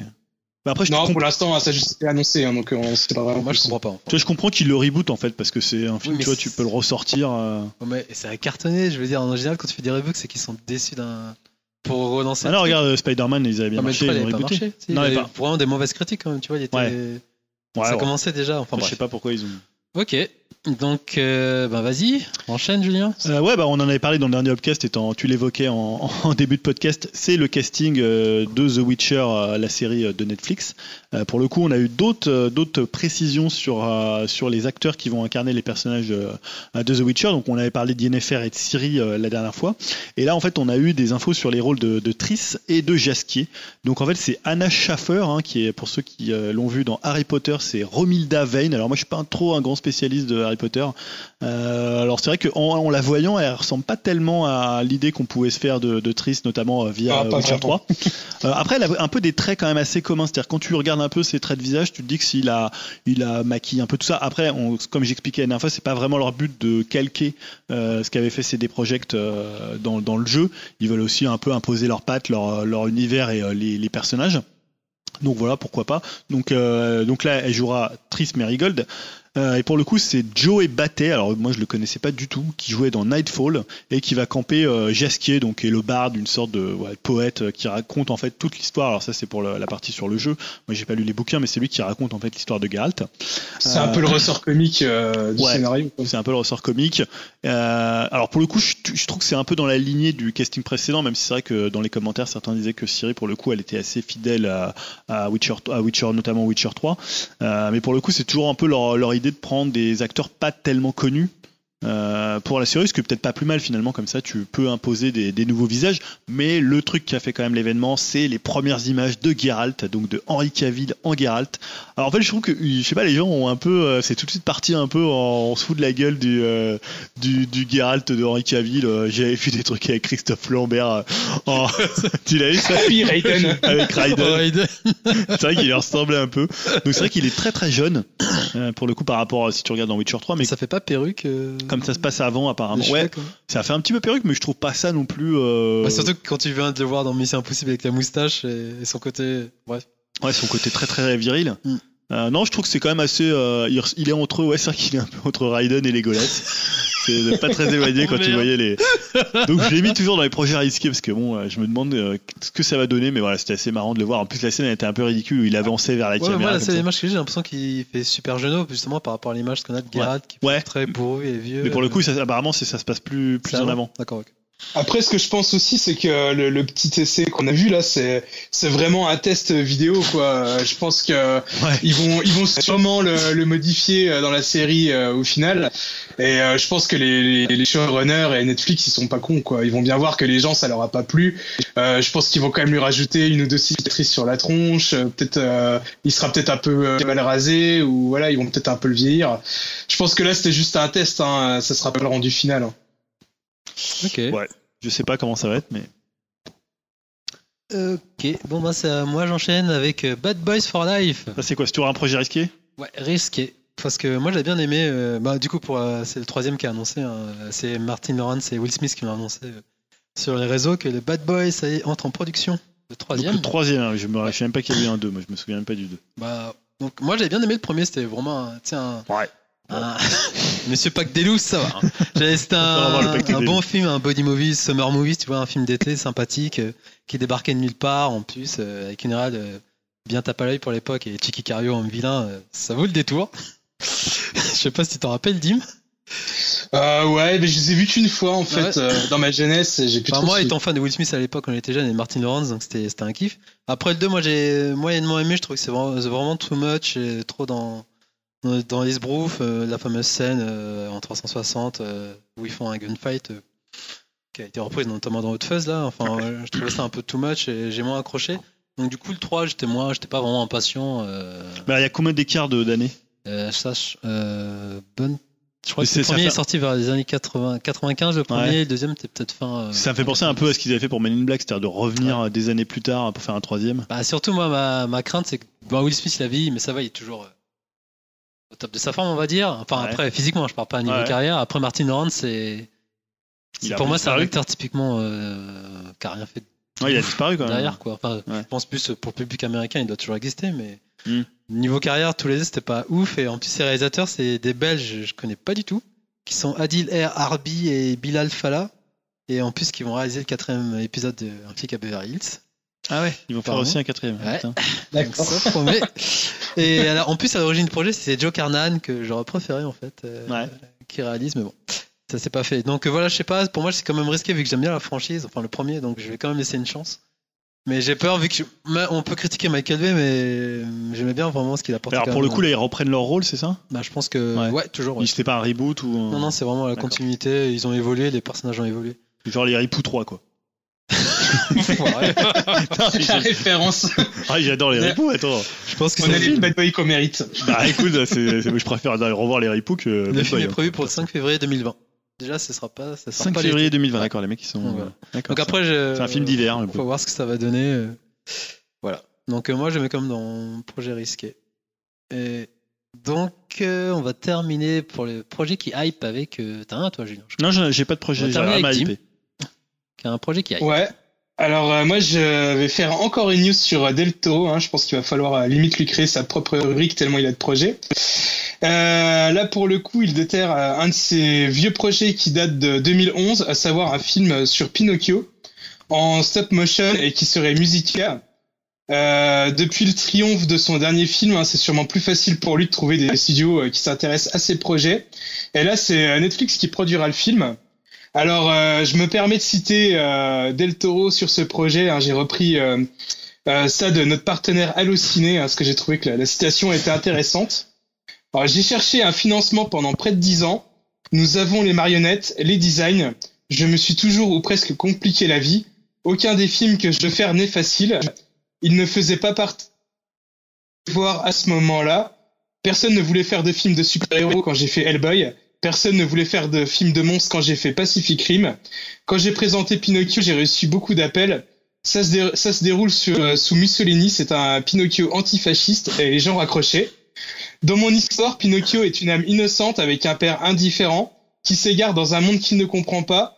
Il se lance dans un voyage extraordinaire qui lui permettra de comprendre son père et le monde réel. Euh, j'ai depuis voulu faire ce film.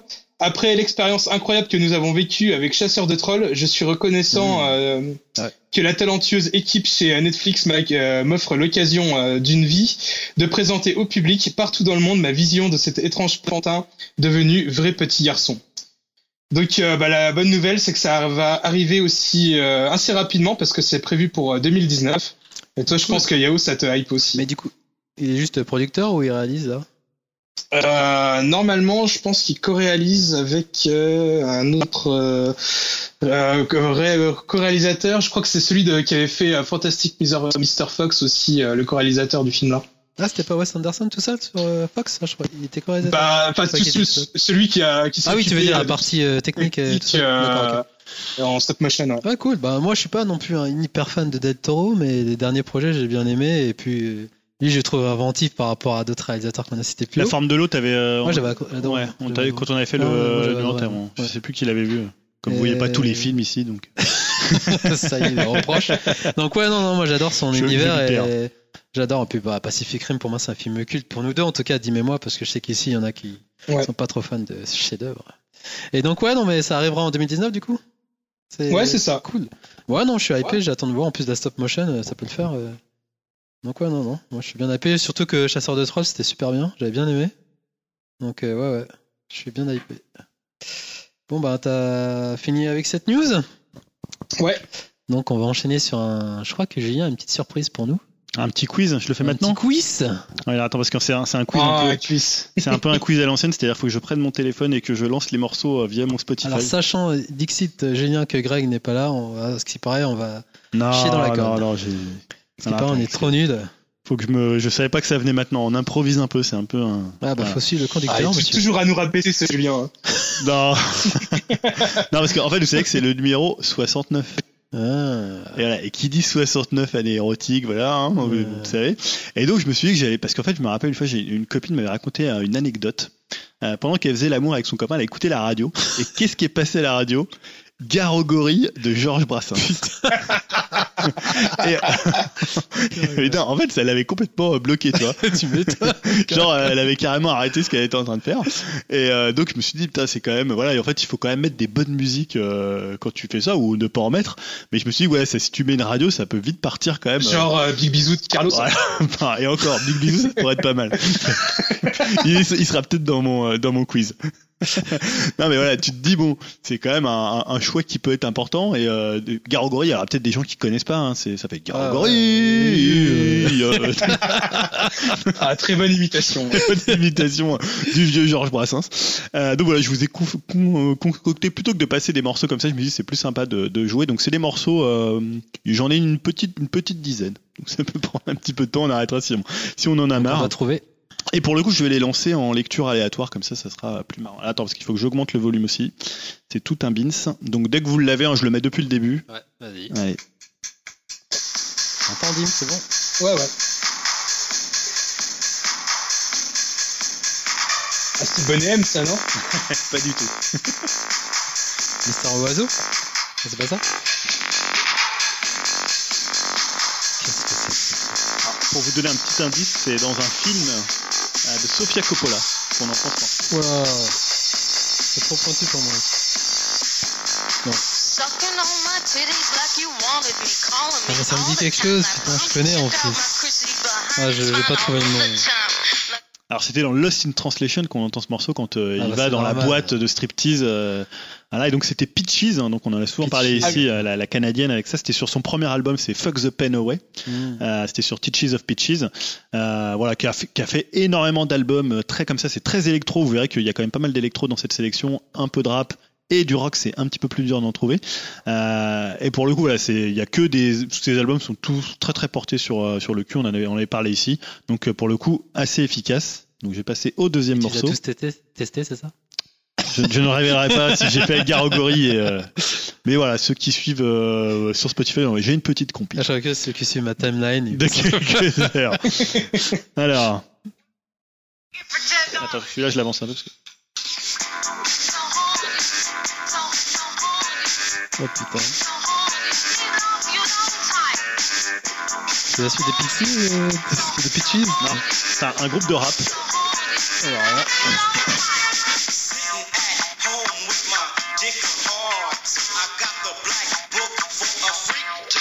C'est dans un film ou pas du tout Ah, C'est Run DMC, non Je sais pas, non, c'est pas ça. ça ressemble un peu, c'est euh, Two Life Crew. Ah, ça me dit quelque chose. Voilà, Two Life Crew qui est un groupe assez euh, mythique, euh, mythique de la scène rap, très très porté sur le cul. Je monte la pochette à Yao hein, pour le coup. C'est quelle année ça? Alors je sais plus quelle année, ça doit être euh, quatre- dans les années 80.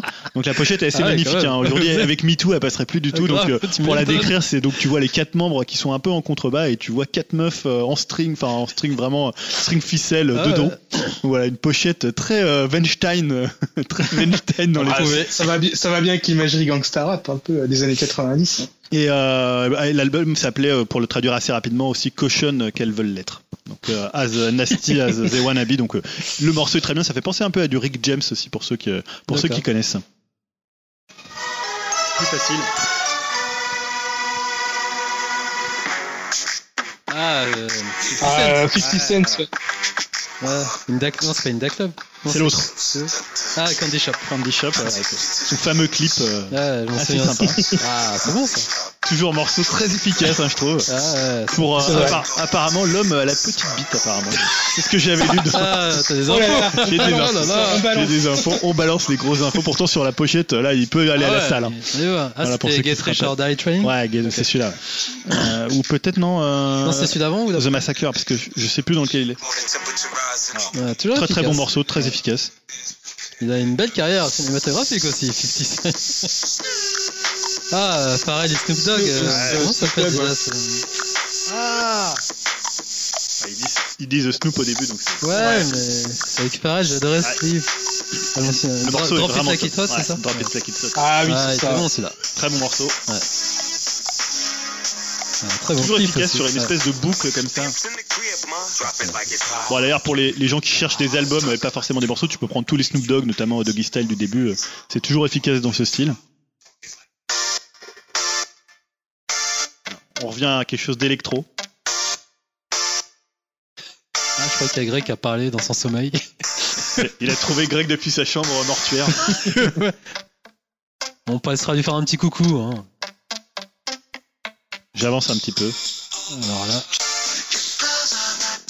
Ça, c'est un groupe obscur que Greg et Alors c'est un artiste français. Julien. Ah, Fabien Berger Sébastien ou Tellier, Fabien Dubois. Sébastien Tellier, voilà, il a trouvé. Sébastien Tellier, Ouais. ouais. Avec donc Bravo. son album qui le bien nommé Sexuality. Euh, qui est un album vraiment excellent, peut-être le meilleur Sébastien Tellier, où il avait vraiment Il porte trouvé. bien son titre. Comment? Il porte bien son titre, du coup. Bah ouais, carrément. Et c'est un album qui est vraiment, il l'a conçu pour ça. hein. Il venait, je crois, que se- de se mettre avec sa copine et euh, voilà, il cherchait vraiment des sons qui euh, qui évoquent l'amour, voire la baise, hein, de, de- de ce qu'il disait. Et pour le coup, ça fonctionne vraiment très très bien. C'est un super. Là, c'était le morceau Kilometer, qui est le deuxième morceau de l'album. Donc un album très électro et vraiment cool. Donc là, le deuxième, le morceau, je pense que Dim va trouver.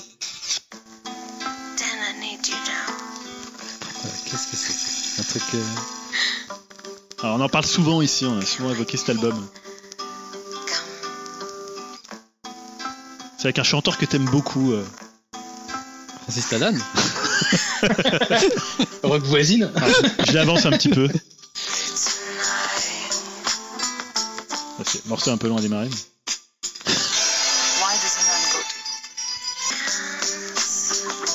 Je sais pas si tu reconnais la chanteuse. Ou le chanteur là. C'est Mike Patton au chant, non Tout à fait, c'est Mac Patton. C'est Mac Patton et Jennifer Charles qui était euh, la chanteuse de Elysian Field. Et euh, c'est Love Edge, donc le projet de euh, Dan the Automator qui était un producteur euh, assez connu notamment qui produisait beaucoup des années 90 notamment je crois Beck, euh, John Spencer et là qui a fait un album très hommage à Gainsbourg puisque la pochette est un décalque en fait de, euh, d'un album de Serge Gainsbourg et c'est un album total qui s'appelle euh, de la musique pour faire l'amour à votre vieille femme C'est quoi Ah oui, je, je vois ce que c'est cet album. C'est Mais il a fait tellement d'albums, ce, ce mec. et donc c'est Mike Patton qui est en, En solo en duo avec euh, Jennifer sur tout quelle année là du coup C'est Ça, c'est dans- ou c'est après c'est C'est bah, c'est un projet, un side project. euh, voilà. Donc l'album est super efficace aussi du début à la fin. Il est vraiment construit comme ça. Donc si vous cherchez aussi un album complet, euh, Love Edge, ça fonctionne très très bien. Ils ont fait qu'un disque. Alors celui-là, je vais. Hop. Captain. Alors, il avance un peu. On dirait du Hotline Miami. Ça me fait penser au lavabo de la gaffe. oh, c'est pas faux C'est ça Non. Alors c'est un- morceau euh, vraiment euh, classique de la house music. euh. C'est quoi euh, Alors, je vais l'avancer un petit peu. Ah, c'est pas. euh, Ah, putain. Euh, Ah, ça. c'est pas des Guetta. non. Oh, c'est plus vieux. Hein. Mais. Non,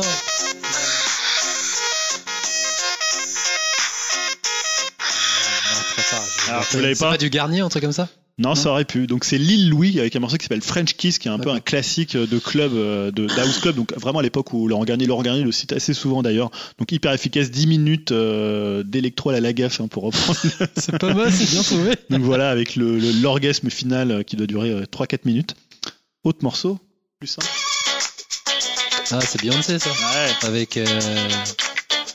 Un featuring, c'est là Ou elle est toute seule? Ouais, toute seule. Elle est toute seule C'est sur euh, Dangerously in Love. Ah, je m'en souviens plus du nom, mais elle est connue. Ouais, je me souviens plus. Naughty Girl. Naughty Girl. Voilà. Le bien nommé Naughty Girl. Elle a bien changé à Beyoncé. Et ça fera un petit lien avec un autre morceau qu'on qu'on entendra tout à l'heure. Donc très très bon morceau, je trouve un peu, un peu arabisant, euh, Ouais.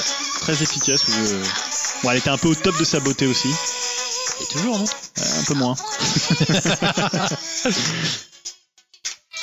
Ça fait le lien avec ce morceau-là, évidemment, qui ressemble beaucoup. Ah, mais ça, c'est pas C'est, un euh, ensemble des années 70 Plus disco. Il y a peu de morceaux sexy. c'est Ah, Donna ouais. Summer, non? Ouais, Donna. Summer. C'est assez mort, ça.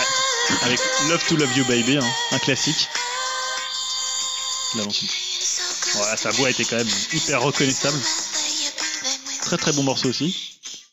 Alors, autre grand. euh, Marvin Gaye. Forcément, j'allais Ah. Marvin Gaye. Bon, ça c'est plus quand vous faites un dîner, hein, on va dire. hein. Ouais.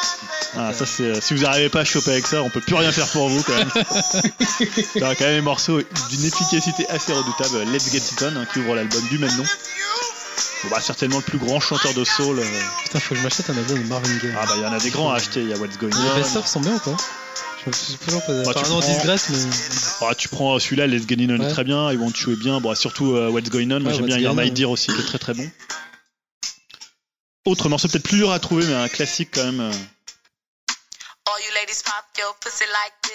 Il y a déjà dedans dès le stop, début. don't miss. All you ladies pop your pussy like this. Shake your body, don't stop, don't miss. Just do it, do it, do it, do it. C'est pas la nana tu- euh, mis un morceau il y a pas it longtemps en fin d'émission, euh, Cardi should. Non, ça ressemble un peu, c'est beaucoup plus Yves ou pas Hmm? C'est Yves Yves Ouais, c'est pas Non. Yves. Ah putain, ça me dit quelque chose, mais oui. mais- Je vois, je vois le clip en plus. Ouais, avec ce petit, Mais je vois qui a été. Enfin, Ouais, je vois, utilisé c'est- 100 fois. à l'époque, je, je regardais. Je vois. Donc c'est Kia, Ah voilà. euh, donc avec euh, une pochette quand même des plus magnifiques Ouais. de la Boutre Yao, euh, avec le morceau My Neck, My Back, euh, Lick My Pussy and euh, My. Voilà, je, D'ailleurs, elle dit toujours l'artiste. Bah, je sais pas. Et là, je trouve que ce morceau a pas du tout vieilli. Ouais, c'est vrai. ça- hyper ça passe efficace. bien, ouais. Voilà, il est très très simple, un peu d'ailleurs un un peu comme à la Missy Elliott. Ouais, ouais. Autre morceau, c'était plus pour faire plaisir à Dim, mais parce qu'il fallait un petit peu de rock quand même. Qu'est-ce que ça va être Des split notes. euh, Ah bah c'est. euh, Ah, mais c'est. euh, Nine Inch Nails Euh, pas les- Soft Cell, les non. Ah ouais, c'est Soft Cell, mais- Ah, euh, merde, comment il s'appelle qui là fait la reprise Ah bah c'est Marilyn Manson. Carrément, voilà. Donc évidemment, Marilyn Manson, souvent utilisé dans les morceaux pour les, euh, les lap dance. Je sais pas pourquoi, mais. Il existe toujours euh, d'ailleurs Marilyn Manson Ouais, en, Ouais. en chant. Ah ouais, carrément. Je crois qu'il faisait une carrière d'acteur en fait. Il continue à chanter. Aussi, ouais, il est aussi. Alors moi, je le trouve jamais aussi efficace que quand il a. Alors, il avait repris notamment euh, Sweet Dreams, il avait Ah, repris. Sweet euh, Dreams, ouais. Il avait repris euh, comment euh, Put a Spell on You aussi. Et je trouve qu'il est hyper efficace quand il fait ça. Quand il... Alors Soft Cell, pour ceux qui connaissent pas, c'est le groupe de Marc Almond, donc un groupe des années 80. La version originale est beaucoup moins sexy, rentre dedans que ça. Elle est bien, hein, moi j'aime beaucoup. ouais. Ah, ça c'est toujours assez efficace. Euh, si vous voulez écouter du bon Marilyn Manson, je vous conseille son dernier album euh, qui est vraiment cool. ouais. Ah, il existe encore d'Aïe. Ouais, ouais, bah euh, Ah, je l'ai ça vu en va. concert l'année Ah, dernière. d'accord, ok. Eh bien, je crois que j'ai fini. Ok, bah, c'était très sympa, dis donc. Je me suis dit, j'espère qu'il va mettre Marvin Gaye quand même. Ah ouais, ouais, bah ouais. Putain. Bon voilà, après euh, c'était difficile de faire un choix, mais j'en j'en ai une cinquantaine, peut-être 50 ou 60 morceaux, donc euh, ceux qui suivent euh, la, la playlist, peut-être que vous la retrouverez via, Ok. via Support 78. Voilà, je pense C'était une bonne sélection. Bah, merci Julien. Voilà, Et donc je on n'aura plus du Georges Brassens ou du, ou du Edith Piaf qui pourrait euh, te, te casser la, te casser ta libido. bah, je pense qu'on va enchaîner avec toi pour le conseil flash. Ah, c'est ça, En d'accord. plus, ouais. on a deux. Ah oui, rapidement, ça va être très très rapide pour le coup. Très rapide et timé là, vas-y. Ouais, euh, donc j'ai vu le dernier Paul Thomas euh, Anderson. Yay. PTA, donc, et ne pas confondre avec euh, Paul Wes Anderson, hein, c'est pas la même cam. Donc c'est Phantom Thread, euh, donc le film avec Daniel Day-Lewis qui est censé Ah, être le dernier film plus, de Daniel euh. Day-Lewis. Et bah on va pas aller par quatre chemins, c'est vraiment une splendeur. Déjà visuellement, euh, donc pour raconter un peu rapidement l'histoire, c'est euh, l'histoire d'un créateur, donc plutôt haute couture, on va dire. hein, c'est pas le mec qui bosse chez H&M ou chez vois, C'est plus, je crois qu'il s'était inspiré de, de Balenciaga, donc euh, voilà, plus un haut level, même si on sait pas trop si les robes qu'il fait, c'est c'est un peu des, des choucroutes ou des, euh, enfin, des grosses meringues ou des trucs vraiment euh, classe. Et donc, c'est une sorte de pervers narcissique, enfin, plutôt un type qui va euh, tout mettre pour son art, tout est tourne autour de, à la fois de son, de sa propre personne et de son art. Et il va rencontrer, en fait, une femme, une espèce d'anglaise comme ça, un peu, un peu provinciale qui rencontre dans une sorte de bed and breakfast. Il y a une scène assez, assez magnifique. Et ça va être finalement les rapports amoureux. Alors, Paul Thomas Anderson, il avait déjà fait un autre film sur une histoire d'amour, c'était Punch Drunk Love. Et il Ouais, fait toujours des trucs très très bizarres euh, quand il traite l'amour. Là, c'est, il interroge vraiment euh, les, les rapports de force euh, dans un couple et la façon dont les rapports de force se retournent. Et voilà, c'est que visuellement, c'est juste hallucinant ce qu'il fait. Alors, comme souvent chez Paul Thomas Anderson, Daniel Day-Lewis c'est très très bien, mais la, la- l'actrice qui lui donne la réplique, elle est encore, euh, un- enfin, elle se laisse vraiment pas démonter parce que là, Daniel Day-Lewis, tu vois, il est toujours un peu en Parce que représentation. Day-Lewis, il fait du Day-Lewis et c'est quand même un, Un petit peu moins. Un petit peu moins. Ah, bah, alors, il est quand même très très peut-être moins que dans euh, There Will Be Blood où Ouais. là, euh, faut- Ouais, là, il éclatait summum, voilà il éclatait tout l'écran et aussi dans Golf New, Golf- Golf New York où il vraiment il vamp- il vampirisait là c'est un petit peu moins mais voilà le film est à la fois surprenant il est à la fois c'est à la fois assez drôle quelque part c'est assez ludique et en même temps c'est assez pervers Euh, moi j'ai vraiment adoré ça m'a un peu fait penser alors pas du tout dans le style mais à Gone Girl où finalement on sait pas trop sur Ah ouais quel pied danser tu vois, c'est-à-dire t'as une première partie un peu thriller et après t'arrives à un truc un peu comique. Là, t'as une première partie où tu te dis bon, voilà, il va, euh, il va la, la maltraiter, il va la Mm. broyer. À une autre partie qui se retourne et finalement euh, Phantom Thread, donc c'est le, le fil invisible, donc c'est à la fois le fil de, de la haute couture et c'est à la fois le, le fil amoureux. Mm. Euh, non, c'est vraiment un très très grand film et euh, je crois que c'est lui d'ailleurs qui est chef op dans le film, qui fait euh, toute ouais. la photographie. Enfin, voilà. J'avoue que l'abondance, ça m'avait laissé un peu marre. J'avais un peur du film. Alors c'est un petit peu lent, c'est un petit peu lent, mais voilà, moi je trouve que c'est un film vraiment magnifique et, et fascinant. Mais et- si t'aimes bien une mosse, tu peux y aller sans souci ou Ah oui oui parce que non non tu alors il fait quand même des films assez différents mais tu retrouves toujours quand même C'est ces bien lui qui avait fait le truc avec Joachim? Ouais euh, que toujours Inherent voulu Vice voir que j'ai pas qui vu. était très très bien mais très très différent pour le coup et euh, voilà moi je trouve que c'est vraiment un très très grand film Ok. donc le ratez pas cette année en 2018 il y a eu deux grands films il y a eu Make to Toi, My Love en. et il y a eu euh, Phantom Thread. Wow. Je l'ai vu euh, Et Pacific Rim 2. et Pacific Rim 2. Je l'ai vu en Blu-ray euh, chez moi pour le coup. euh. Et du coup, Oscar ou pas Oscar? Selon toi Pour Daniel Day-Lewis ou pour le Ouais. film? Non, c'est pour le... lui, il est mérité ou pas? Je crois qu'il était nommé. euh, Euh, Ils ont eu deux Oscars, alors meilleur costume, mais je crois il qu'il était il était il- nommé. Ouais, il a, ouais, pour le coup, il n'y a Ouais. pas de souci. Il fait une très bonne performance. ouais. Ok. Et donc après, t'enchaînes avec Oui, avec en fait Rolling Stone. euh, alors je sais plus comment j'ai noté le titre en anglais, euh, mais je l'ai oublié. Story from the Edge. Voilà, Story from the Edge. En fait, c'est pas du tout un, c'est pas du tout un documentaire sur les Rolling Stones, c'est un documentaire sur le magazine Ah Rolling oui, le magazine, d'accord. Ah, donc qui, s'est- qui a été créé dans les années euh, fin des années 60 euh, à San Francisco, qui était un peu la plaque tournante du rock psychédélique, Yep. donc qui est à la fois basé sur le nom de euh, forcément des Rolling Stones, aussi euh, le vieux morceau de blues et également le morceau de l'album de Bob Dylan. Et en fait, c'est un reportage sur Rolling Stone par Rolling Stone. Alors, ce qui peut poser problème parce que ça fait un peu agiographie et genre euh, regardez comme on était géniaux. Mais en fait, ce qui est super intéressant, c'est que ça parle pas que de musique. Mm. Donc, c'est sept, euh, sept- enfin sur canal My- sur MyCanal, c'est divisé en sept euh, documentaires. J'en ai déjà vu six. Et donc, ça à chaque fois, ça, ça a une thématique. C'est un plus ou moins chronologique. Mais par exemple, le premier, c'est la création du magazine. Le deuxième, ça va être sur le journaliste Gonzo. Donc, tu vas voir à la fois Hunter S. Thompson, tu vas voir Tom Wolfe, donc tous les grands noms qu'on écrit dans euh, Rolling Stone. Après, tu vas avoir un truc sur, euh, un truc sur le hip-hop et sur la latin music. Tu vas avoir un truc sur les télévangélistes et les yuppies dans les années 80 quand ils vont euh, partir à, New York pour quitter. quitter San Francisco. Et c'est hyper intéressant parce que en fait tu vois plein de trucs qui sont passés. Tu vois la campagne de Nixon à l'époque. Mm. tu vois des faits divers qui sont passés qu'ils ont couverts. Euh, t'as pas que de la musique. Alors des fois t'as des trucs notamment euh, sur euh, quand ils couvrent euh, la mort de John Lennon quand ils couvrent la mort d'Elvis t'as quelques trucs musicaux. Mais en fait tu comprends vraiment l'époque. Tu vois les Black Panthers. Tu vois tout finalement ce qui agite. Puisque Rolling Stone c'était pas que un magazine musical. C'était aussi un magazine de presque de société. Mais il existe Et- toujours le magazine, non? il existe toujours ouais ils ont même fait une version Ouais, française. Version française. Ils sont axés sur la version. U- Enfin, c'est américain. ça Ouais, c'est voilà. Et la version française, elle a jamais tellement percé. On va dire que l'équivalent en France, c'est plutôt rock et folk, Ouais. euh, mais qui était quand même très très centré musique. Eux, ils ont vraiment fait des grands articles, un peu comme peut faire euh, un Vanity Fair par exemple, mais euh, vraiment dans la contre-culture. C'est très euh, axé à des gauche. artistes aussi. de- Ouais, tu vois des artistes. Là, par exemple, je voyais celui avec euh, Ice-T. Ah ouais, Donc, euh, ouais, ouais, au moment où il sort, euh, il sort son morceau polémique, là, je sais plus comment il s'appelle, euh, Six. Euh, Killer.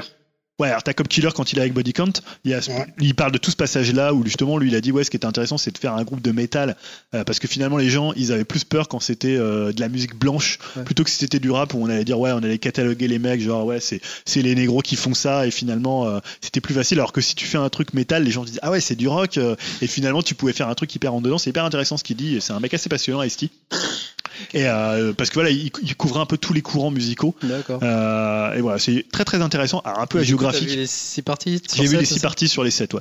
Et honnêtement, ça se regarde hyper bien. Et même si t'es pas un gros fan de musique, tu peux regarder Ouais, pour le côté euh, époque. Tout historique et tout. Ça dure une Ouais. heure, c'est ça Euh, ça dure 40 minutes par 40. épisode. Ok, Ben, merci. Et on enchaîne avec Dim qui va nous parler de d'un grand film D'Halloween. pour toi, je crois. Ah oui. Euh, ouais, parce que voilà, chez Upcast, à la période d'Halloween, hein, les gens préfèrent euh, voir Queen ou Le Grand Bain. Euh, du coup, je me dois de remettre les pendules à l'heure en parlant du film Halloween. Euh, ah bon, d'ailleurs, je te coupe. J'ai vu les 5 Ouais. premières minutes du film parce que je raconte. Ah oui, c'est vrai. J'ai raconté. Je... Je- j'étais avec Grégoire, mais en fait, je me suis gouré de salle en allant voir Predator. Je me suis retrouvé 5 minutes. Et il dit, c'est bizarre, ça, ça fait pas très jungle les Predators. Et... Donc j'ai vu les 5 premières minutes du film et en fait, j'aurais peut-être dû rester. Bon, bref, vas-y. C'est vrai.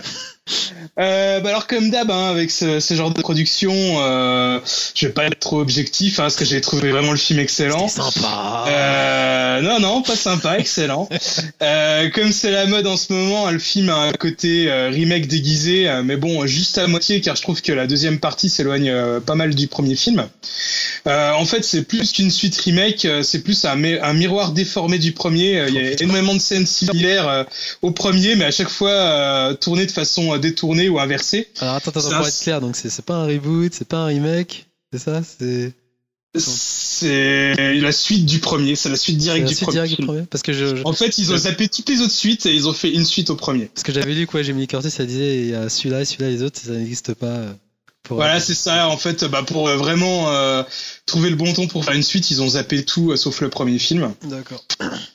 Et euh, comme j'avais pu déjà le dire, hein, c'est euh, la nouvelle collaboration entre Danny McBride au scénario et au réalisateur euh, David Gordon euh, Green. Après Vice Principal et euh, Is Done and Bound. Et c'est marrant parce que je trouve que euh, voilà, même si c'est pas du tout de la comédie, on reconnaît bien leurs pattes dans certains dialogues et, et aussi dans la mise en scène.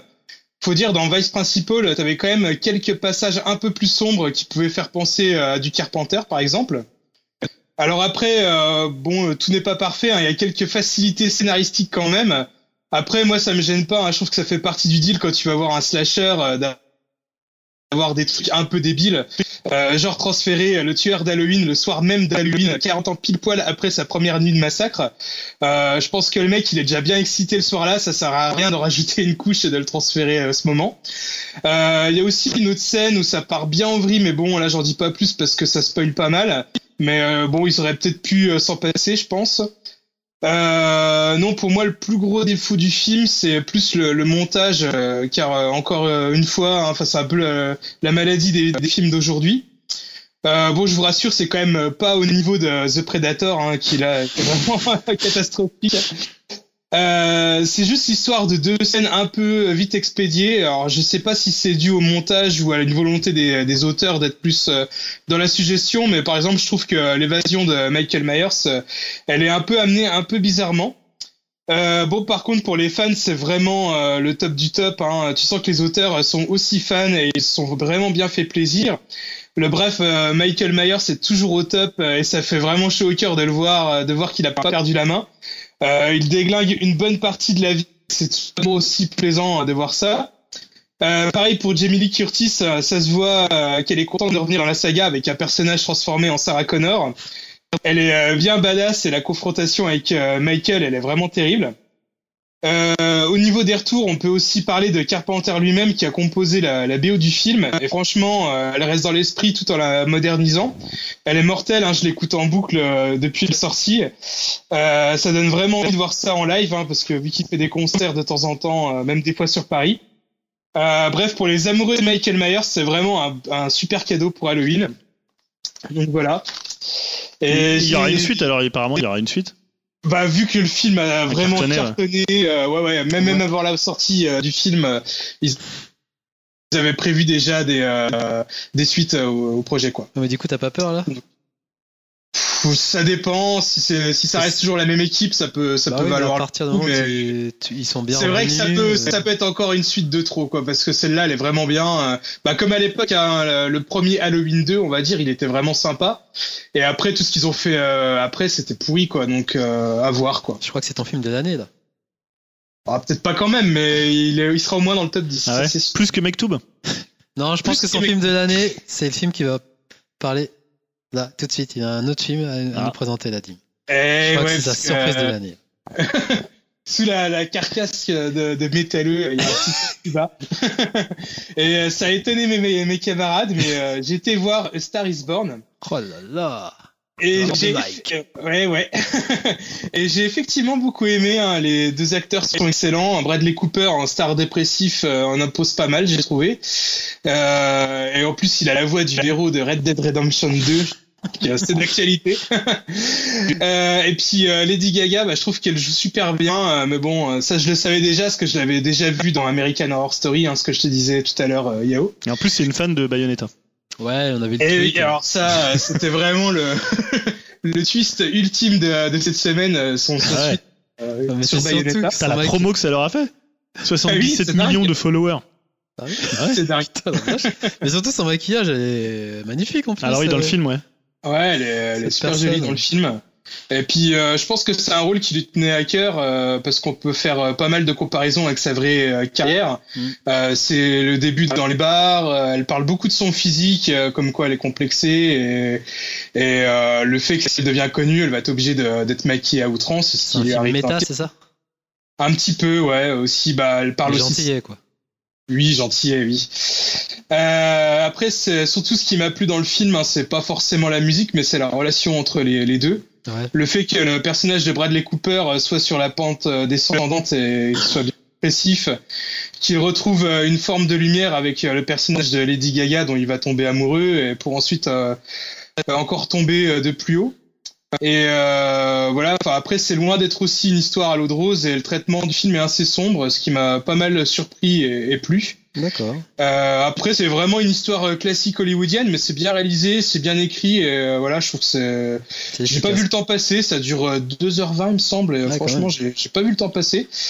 Et euh, voilà, je l'ai un peu aimé pour des raisons inverses à Bohemian Rhapsody, c'est-à-dire que j'ai adoré les persos, euh, leurs relations, euh, plus que la musique en elle-même. Ouais. Ouais, tu peux nous le dire, t'as acheté l'album. Vas-y. Non.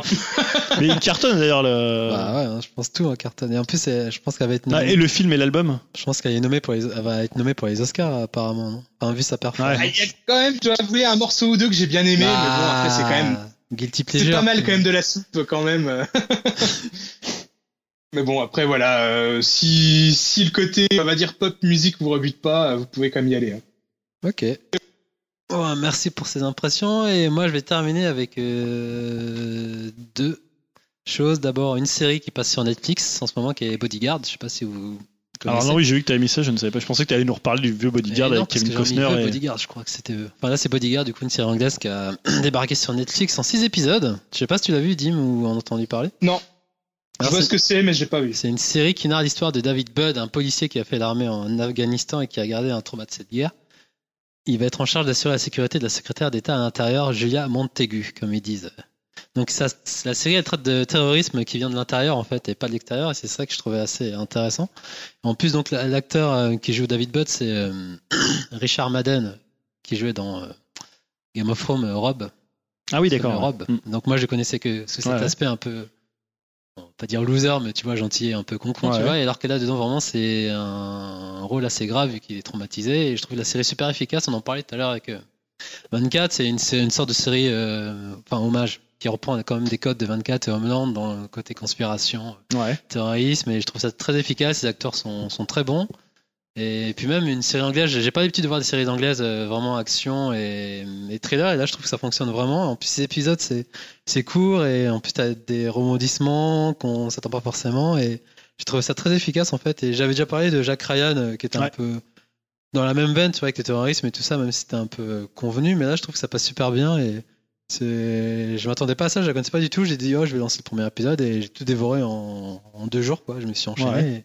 moi, je la conseille vraiment. C'est intéressant parce que ça parle aussi de politique euh, en Angleterre et enfin, vis-à-vis, pareil, de bah, toute la relation avec les anciens soldats et tout ça, euh, avec la guerre en Afghanistan. Alors là, pour le coup, tu suis un seul euh, bodyguard ou En fait, plusieurs un seul, euh, ouais. un seul qui va se rapprocher justement de, de la milice qui, qui Ouais. protège. Et, ils vont même avoir une sorte de relation. Enfin bref, j'en dis pas plus, mais c'est vraiment temps sur tout le dernier épisode. Tu dis ah ouais quand même, c'est ça tient bien la route. Après j'ai vu que ça a bien cartonné en Angleterre et même sur euh, Netflix globalement.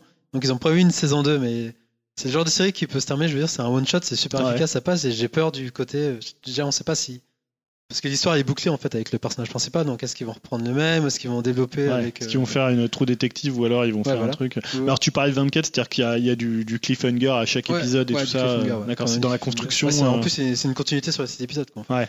Et ouais, je trouve que c'est efficace. Et après, j'ai peur aussi du syndrome 24. Est-ce qu'ils vont faire euh, d'autres Ouais. saisons ou bon, pas? après, il y a une escalade euh, des formes de terrorisme, du cliffhanger qui était un peu dommage dans 24. Quoi, mais... Mais enfin, moi, je la conseille. euh, très bonne surprise. Et après, je finirai avec le grand bain. Ah, alors oui, Et oui. Là, je te conseille vraiment. Moi, j'ai, enfin, moi, j'aimais bien de base Gilles Lelouch avec son premier qui était Narco, Ouais. justement avec Guillaume Canet et Benoît Poulvord. Moi, j'avais bien aimé. euh, je trouvais ça efficace comme comédie.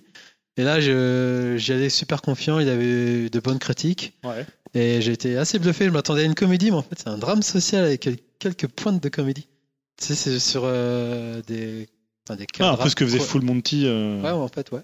C'est des quadras et un peu des trentenaires aussi qui sont en pleine dépression et que grâce au sport, en fait, ils vont pouvoir euh, évacuer leurs problèmes et se lier d'amitié et, et trouver la force de, de, de battre, euh, de, de trouver la force de, se, de remonter de, leur- de leurs échecs, entre guillemets. Donc, je trouvais ça très juste et très. euh, Parce qu'il y en a certains qui disent Jules, c'est un peu un gros beauf, tu Ouais, vois, ouais. par rapport à rôles. Et là, Ouais. je le trouvais très touchant. Les dialogues sont super bien. Ouais, c'est ce que j'ai entendu. Moi, j'ai entendu pas mal de juste. La ça. réalisation, en plus, là, on en parlait par rapport à à Queen, justement. Là, je trouve qu'il y a un vrai parti pris. Et Ouais. Comparé aux autres. J'en parlais aussi avec le monde des tatouages de Gavras. Là, tu vois vraiment qu'il y a, assez- il y a un Il y a parti une- pris. ouais, il y a une réalisation, il y a quoi. une réalisation derrière. Même si par moments c'est un peu gloubi-goulba ou forcé ou peut-être trop des références d'autres films, mais au moins t'as euh, t'as une intention. Et puis même la musique, la BO, elle est, elle est Ouais. superbe. Donc Et- 13 années 80. Ouais, surtout le- les- la, l'épreuve finale qui est, qui est magnifique, moi j'en dis pas plus, mais après les acteurs ils sont vraiment, je t'en parlais, moi j'aime pas Mathieu Amalric et là Ouais, dedans c'est un super acteur, Mathieu. Amalric. Franchement Ah bah, super. Il est souvent Guillaume Canet est super bon Ouais. dedans. euh, Après t'as les- Alors Philippe Catherine, on dit beaucoup de bien. Philippe Catherine, moi je suis, je connais pas du tout son univers, je suis pas fan, mais il est, il est mortel dedans. Ouais. J'étais waouh sur le cul quoi. Puis même t'as Léa Becti, elle est Ouais. Énorme. Enfin, Donc Virginie fauteuil roulant, avec un fauteuil roulant. c'est- à mourir de rire. Fira, ouais. Moi, je, vraiment, je, je vous le conseille vraiment et c'est. Écoute, ça me donne succès, envie en fait. Il y a beaucoup de gens qui m'en parlent. euh, J'entends beaucoup de trucs autour. euh. Ah ouais, franchement, je suis, je suis chapeau pour Gilles Lelouch, là, ça me donne envie de. C'est un peu comme l'effet que ça me fait avec Guillaume Canet quand il Ouais. est passé à la en fait. Donc, du coup, ouais, j'ai vraiment. le film de- marche bien apparemment. j'ai vraiment envie de voir. Bah, Boulevard, d'après, c'est. C'est un peu du boulevard, on va dire, tu vois. Et après, ce que mon seul bémol, c'est bon, des petits euh, défauts de réal, je trouve, et, et des personnages qui sont un peu sacrifiés dans le lot par rapport à d'autres qui sont vraiment les lumières dessus. Moi, sinon, euh, je trouvais ça super bien. Et même euh, Jean-Hugues Angla, tu vois, j'aime bien, j'apprécie bien, je trouve. Enfin, vraiment, euh, casting aux petits oignons, quoi. Et Marina Foïs aussi, toujours excellente. Non, je le conseille vraiment. Pour moi, c'est pas loin d'être dans un de mes films de l'année, franchement. Ah ouais euh, Le Grand Bain, ouais. Franchement, j'en j'en attendais beaucoup et j'ai vraiment pas été déçu. Moi, je crois que c'était vraiment une comédie et pour le coup, non, c'est un Ah. Jean-Hugues Anglade aussi. Je l'ai vu dernièrement. Ah oui, dans un film de sauté, je crois. Et donc voilà, moi je Très, très jeune. ce film. Même toi, Dim, je pense que. Mais on aurait dû le choisir à la place de Queen. Ouais, pourquoi je- tu, tu pourras à la place de. Bohemian Rhapsody. Donc voilà, et c'est ainsi que s'achèvent nos conseils flash. On va passer aux 15 prochains jours au ciné. Alors, vous avez choisi quoi? Je ne sais plus, donc tu vas nous le dire. Parce que... Ah là là. Alors, vous avez. Il y a quoi Il y a le films, 7 no... Donc c'était aujourd'hui, ça, aujourd'hui? Ouais, donc vous avez un film en commun, c'est Saltan à l'hôtel El Royal. Ouais, parce que j'ai vu à peu près la bande-annonce trois fois depuis que je suis allé là au ciné voir, voir des films. Et je sais pas trop ce que j'en pense. C'est un moi, en truc. voyant ça, je me dis, ah, c'est une espèce de Tarantino, je sais Ouais, pas quoi. on sait pas trop. Alors il y a John Hamm qui a l'air complètement euh, barré dedans. Il y a, il y a des bons acteurs. Toi, tu l'as pris aussi. Dim. Ouais, Chris Hemsworth. Bah moi je l'ai choisi parce que c'est réalisé par Drew Goddard que j'aime beaucoup. Euh, C'était celui qui, a- le- qui avait réalisé euh, Cabin in the Wood, Ouais. Ah ouais. qui euh, justement euh, était un slasher aussi détourné Ah, faut que je le voie aussi, apparemment. où ça utilisait pas mal les, les- Bah, déjà avec Chris ouais, ça utilisait pas mal les euh, ouais ça utilisait pas mal les codes du slasher euh, pour euh, les détourner et euh, là je me dis s'il fait à peu près la même chose pour un polar ou huis Ouais. clos ça peut être sympa quoi Moi, ça me donne envie aussi. Donc après, Julien, t'as mis High, High Life. Oui, je ne sais plus pourquoi. Je crois que c'est le, oui, c'est le film de Claire Denis. Donc moi j'aime beaucoup Claire Denis. Donc j'ai pas du tout vu la bande annonce que encore une fois j'ai oublié de faire mon travail. Mais voilà, je trouve que et euh, je sais même plus les acteurs qui y a dedans. Putain, j'ai complètement zappé ça. Euh, Robert Pattinson? Alors non, c'est pas celui-là de Claire Denis. Alors attends, parce que je enchaîne avec Si, Dim c'est dans ça. 10 minutes. Si c'est ça. Mais Dim, il a Ouais, choisi que ça a le temps. D'accord, mais c'est celui avec euh, je, oui avec Robert Pattinson, mais c'est Donc ça, celui c'est de un Claire film Denis. français ou c'est un film. euh, Bah c'est un film. ouais, c'est un, c'est Avec- un film euh, enfin c'est un film en tout cas anglophone mais euh, réalisé par elle ouais D'accord. C'est Et s'il n'y a pas Juliette ou- Binoche, c'est ça, c'est celui-là où il y a. si, Ouais, si, voilà. si, ouais, aussi, ouais. Bah ouais, ouais, voilà, Claire Denis, ça m'intéresse toujours. En plus, Robert Pattinson, je trouve que c'est un mec assez intéressant qui, est, qui a réussi à survivre à une, Ouais. super, euh, une super production, une série. euh, un peu comme DiCaprio avait fait après. Il est comme ça un peu parti de Hollywood euh, pour un peu se réinventer. C'est un mec intéressant. il était un peu moins marqué quand même, DiCaprio. Il était un petit peu moins, ouais, il était un petit peu moins marqué. honteux ouais. niveau film. Donc, on enchaîne du coup. Bah Tu ouais. C'est là-dessus. Donc, t'as établi Kursk aussi. Ouais, Kursk, c'est le nouveau film de Winterberg, donc euh, celui qui avait fait euh, Festen. Ouais. Donc était à il y a l'époque. dedans, c'est ça Ouais, il y a les assez doux. Il y a un casting assez bizarre en fait. Je sais pas trop à quoi ressemble Oui, le film. Le belge. euh, Ouais, il y a Mathias euh, Mathias. Et euh, c'est assez étonnant de, de le revoir parce que bon voilà, Winterberg c'est un peu un adepte du dogme, à- du dogme à l'époque euh, quand il était avec Lars von Trier, enfin quand il- leur cinéma était assez assez proche. Et voilà, depuis il a fait des choses totalement différentes. Donc voilà, ça m'intéresse toujours de suivre sa carrière. Ok, et après, euh, donc la semaine d'après, il y a Millennium, c'est toi qui l'as choisi. Oui, alors moi c'est parce que je ne comprends plus rien à Millennium. Moi j'ai vu que celui de David Fincher Ouais. euh, avec Nomi, c'est Nomi Rapace, c'est ça. Ouais, hein, c'est Nomi ça. Rapace et Daniel Craig. Ouais. Et là je ne sais pas si c'est la suite, si c'est un film américain. c'est- c'est euh, un reboot c'est le quatrième c'est tiré du quatrième euh, Mon livre en fait D'accord, donc ils n'ont pas fait le- la suite de Millennium de Fincher. Non, non, non, c'est en fait mais, euh, Fincher voulait faire une suite et il a pas été, euh, il n'arrivait pas à se mettre d'accord avec Sony, je crois. C'était Sony qui produisait le film, donc ils ont décidé de reprendre tout à zéro. Mais là, euh, ils adaptent le quatrième roman, Hmm. donc je sais pas ce que ça vaut. Mais après, je sais que c'est réalisé par Fede Alvarez, qui avait réalisé le remake d'Evil Dead que je trouvais très efficace. Ouais, et, c'est efficace, ouais. Donc je me dis pourquoi pas, parce que moi je sais que j'avais j'avais vu les euh, les Millennium d'origine, Ouais. les films euh, danois, il me semble. Ouais, c'est danois, ouais. Euh, J'avais trouvé ça un peu plat, je trouve à la limite un peu une réalisation à la Derrick, enfin c'était un peu plan-plan.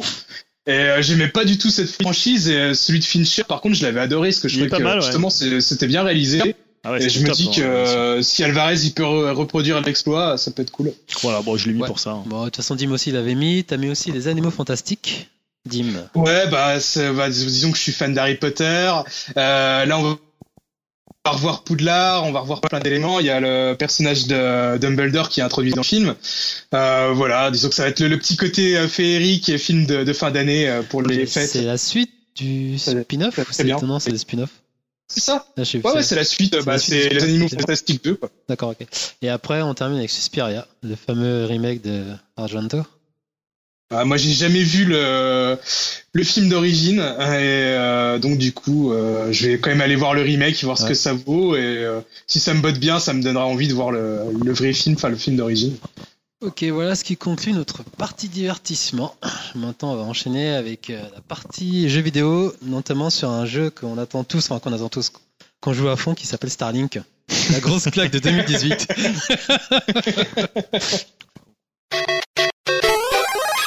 Un expert est venu nous dire euh, en- du nom de Greg qu'on s'était trompé pour euh, les Millennium. En fait, c'est suédois, comme l'avait dit Julien, et Ouais, c'est ouais, pas, c'est- c'est pas Numirapa, c'est pas Numirapa, c'est Runemara. Ouais. Mais bon, c'est un peu les mêmes. C'est vrai que ouais, je- je- j'ai du mal à les distinguer.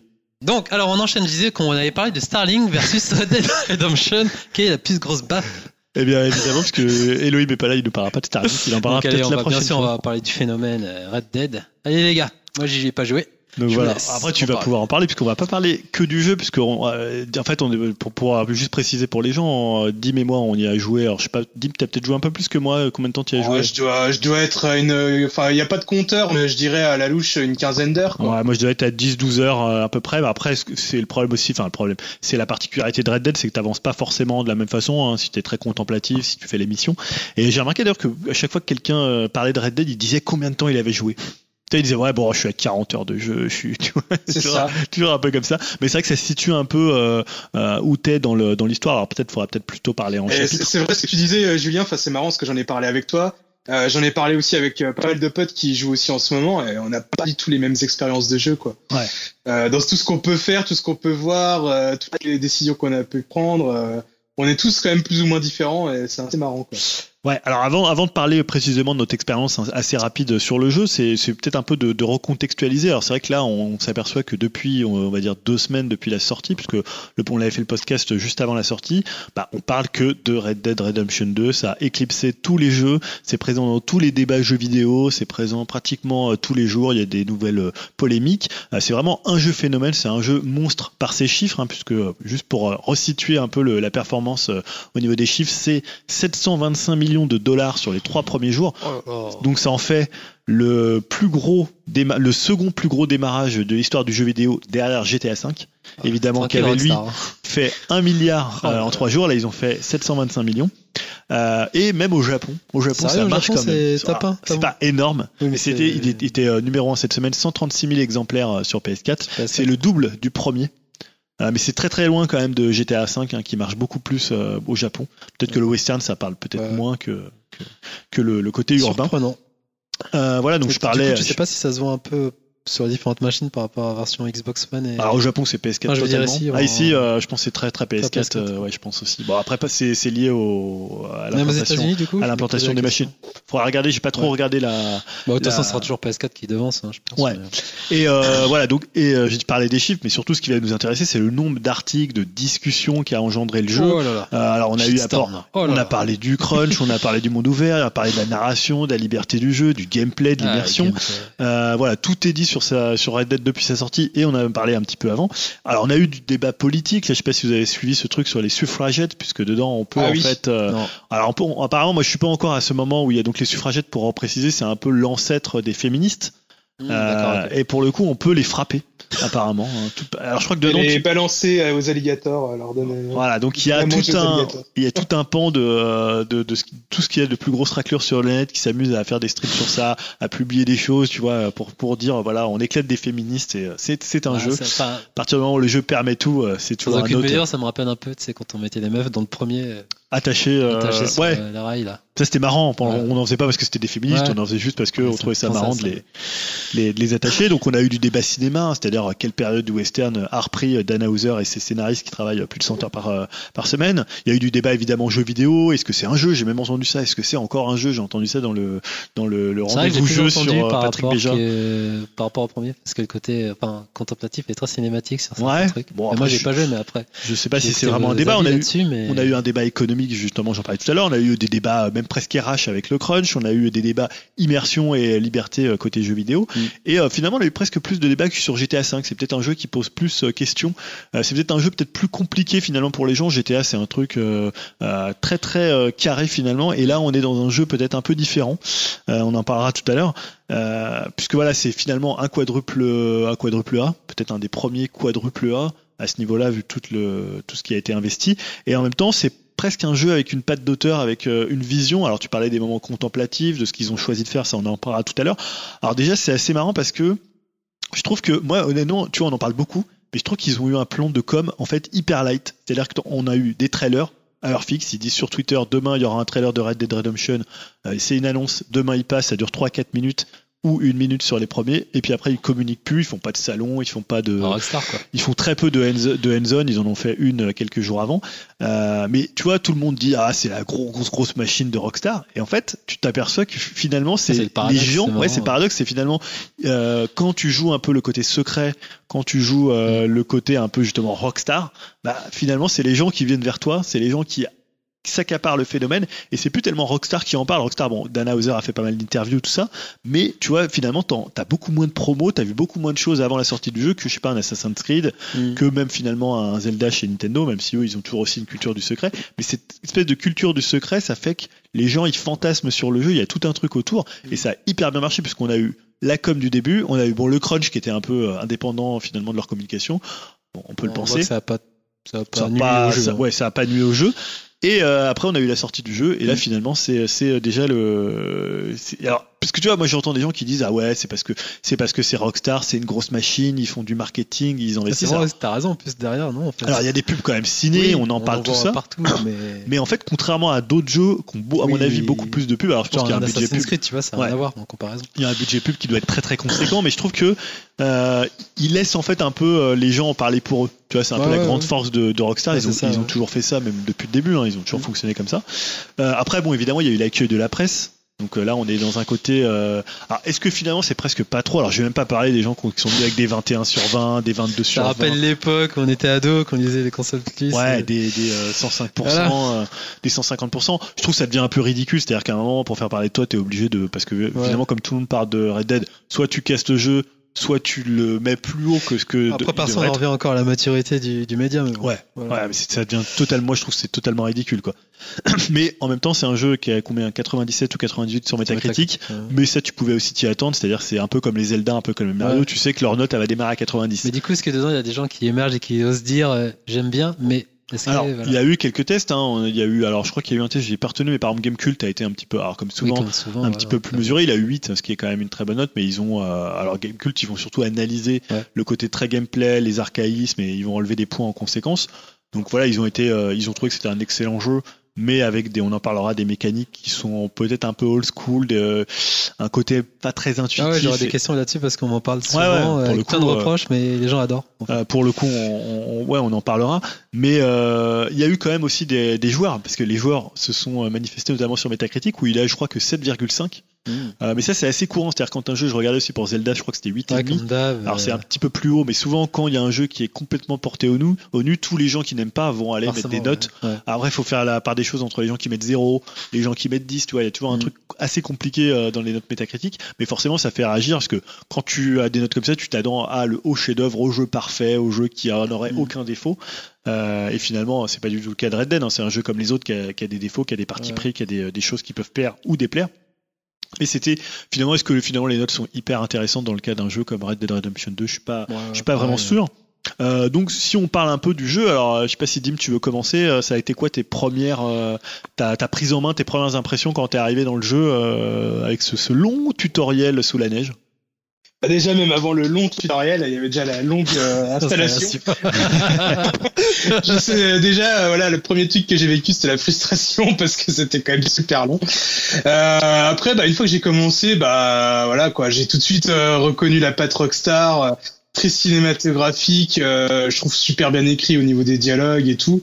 Euh, avec ce début qui faisait penser un peu comme on avait pu le dire euh, tous les deux à Hateful Eight. Carrément. Euh, où ça peut décon... enfin, ça peut être euh, déconcertant parce que euh, on va dire c'est un long tuto de quasiment 3 heures, on va dire, Ouais, pas loin, ouais. Jusqu'à ce que t'aies plus de neige, en fait. jusqu'à t- que t'aies plus de neige et en plus tu commences, on va dire, euh, dans un dans des conditions euh, on va dire euh, très dures quoi parce que euh, le temps est tellement dégueulasse, il fait tellement froid que le personnage t'as l'impression qu'il qu'il lutte pour euh, pour marcher, pour faire le moindre Ouais. le moindre truc.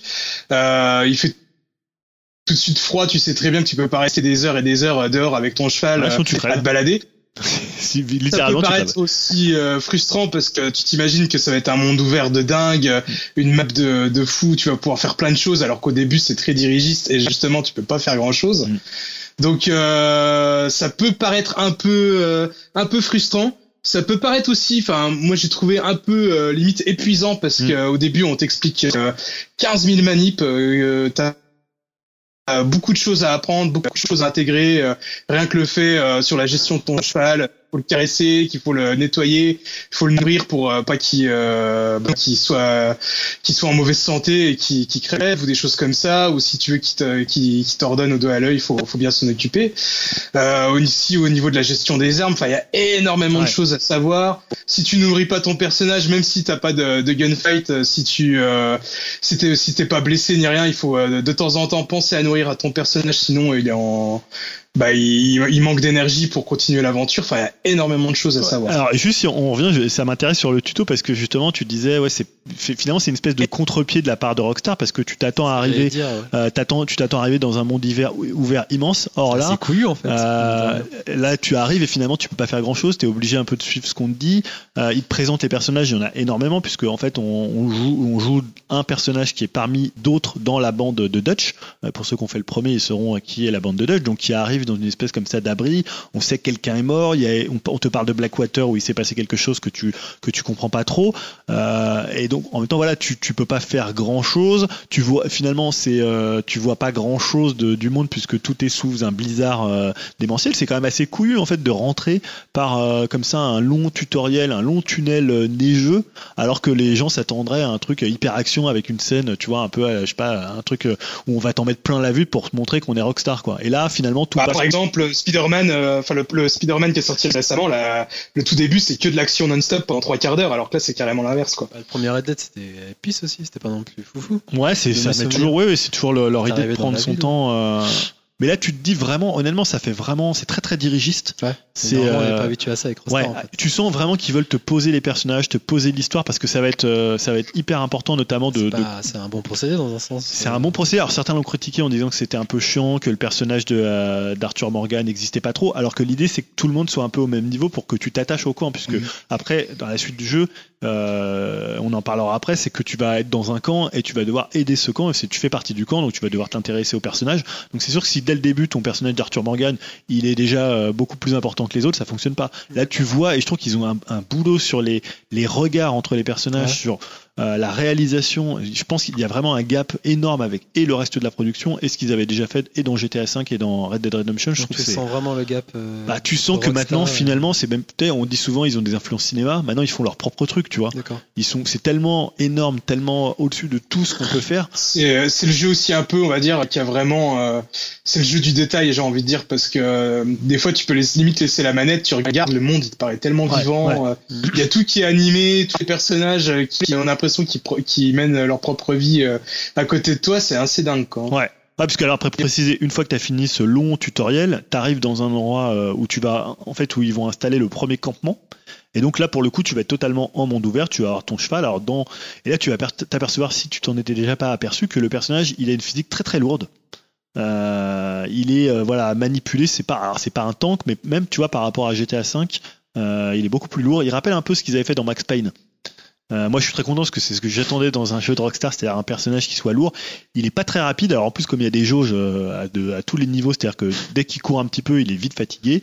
Dans, par exemple, dans le campement, tu peux pas courir. Il peut juste un petit peu accélérer quand tu appuies sur croix. Donc en fait, tout est très très lent. Et en fait, ils accentuent cette lenteur avec beaucoup d'animation. Il y a énormément d'animation dans le jeu. Euh, tu vois, par exemple, quand tu dépèces un animal, ça, par exemple, alors ça dépend des animaux. Si tu, je sais pas, un cochon, ça va aller vite. Mais par exemple, un wapiti, il va, ça va être au moins, honnêtement, ça dure au moins 30 secondes. Il va lui enlever les, euh, il va lui enlever les, euh, les bois, tu vois. donc- tout, hein. donc tout est très très long, tout est très très lent. C'est par exemple quand tu sais quand tu valides une action, c'est souvent une pression de carré ou de croix assez longue. Et en fait, ils vont vraiment essayer de te faire prendre ton temps pour que tu t'intéresses à ce qui se passe dans ce campement. Euh, et pour le coup, ça, ça fonctionne assez bien. Alors, je sais que beaucoup ont été un peu euh, Ouais. euh, déçus par cette lenteur, par ce côté. Voilà, c'est pas, ils sautent, tu peux pas sauter partout. En fait, ils- à mon avis, ils veulent t'empêcher de courir comme font les trois quarts des gens dans les dans les Tu open testes world. les jeux et hop, tu Alors, fais- même pas tu testes les jeux, mais souvent c'est tu vois quand tu vois les gens jouer à Assassin's Creed, ils vont d'un point à un point B. Ok. Et euh, ils font le truc, euh, finalement, le, le, le chemin entre le point A et le point B, il, il les intéresse pas, c'est vraiment d'être au point A, d'aller au point B, après d'aller au point C. Et voilà, et on sent que vraiment c'est un éloge de la, une éloge de la lenteur en te disant, voilà, il faut que tu prennes ton temps, il faut que tu. Alors c'est même pas que tu te dises il y a des tonnes de choses à faire, parce qu'il y a des tonnes de choses à faire, mais le monde ouvert il est assez intimidant. Je sais pas si ça t'a fait ça aussi, euh, Dim. La première fois que t'es là-dedans, tu sais pas trop trop quoi faire finalement, tu as tellement de trucs. Et en même Ah temps, bah, c'est tellement le, immense. Le jeu, le jeu est pas très dirigiste. Hein. Même encore aujourd'hui, euh, j'ai galéré avec une histoire de, de peau de lapin. Je savais pas trop quoi en faire. euh. Donc tu vois, le, jeu est vraiment loin d'être dirigiste. Il faut prendre vraiment son temps pour euh, pour l'apprivoiser, on va dire, et le connaître. Ouais, et en même temps, c'est pas trop un jeu bac à sable. hein. C'est-à-dire qu'on en parlera après sur les, différents, euh, les différents éléments. Euh, mais t'as plutôt envie d'y vivre dans le jeu, tu vois. Moi, c'est pour ça que je suis content vois, de pouvoir prendre mon temps, de pouvoir y rester. Parce que c'est un jeu, et tu parlais, je crois que c'est ce que, ce que tu disais, c'est totalement vrai. C'est-à-dire, c'est le jeu du détail. C'est-à-dire qu'en fait, c'est pas forcément. Alors, c'est très très beau.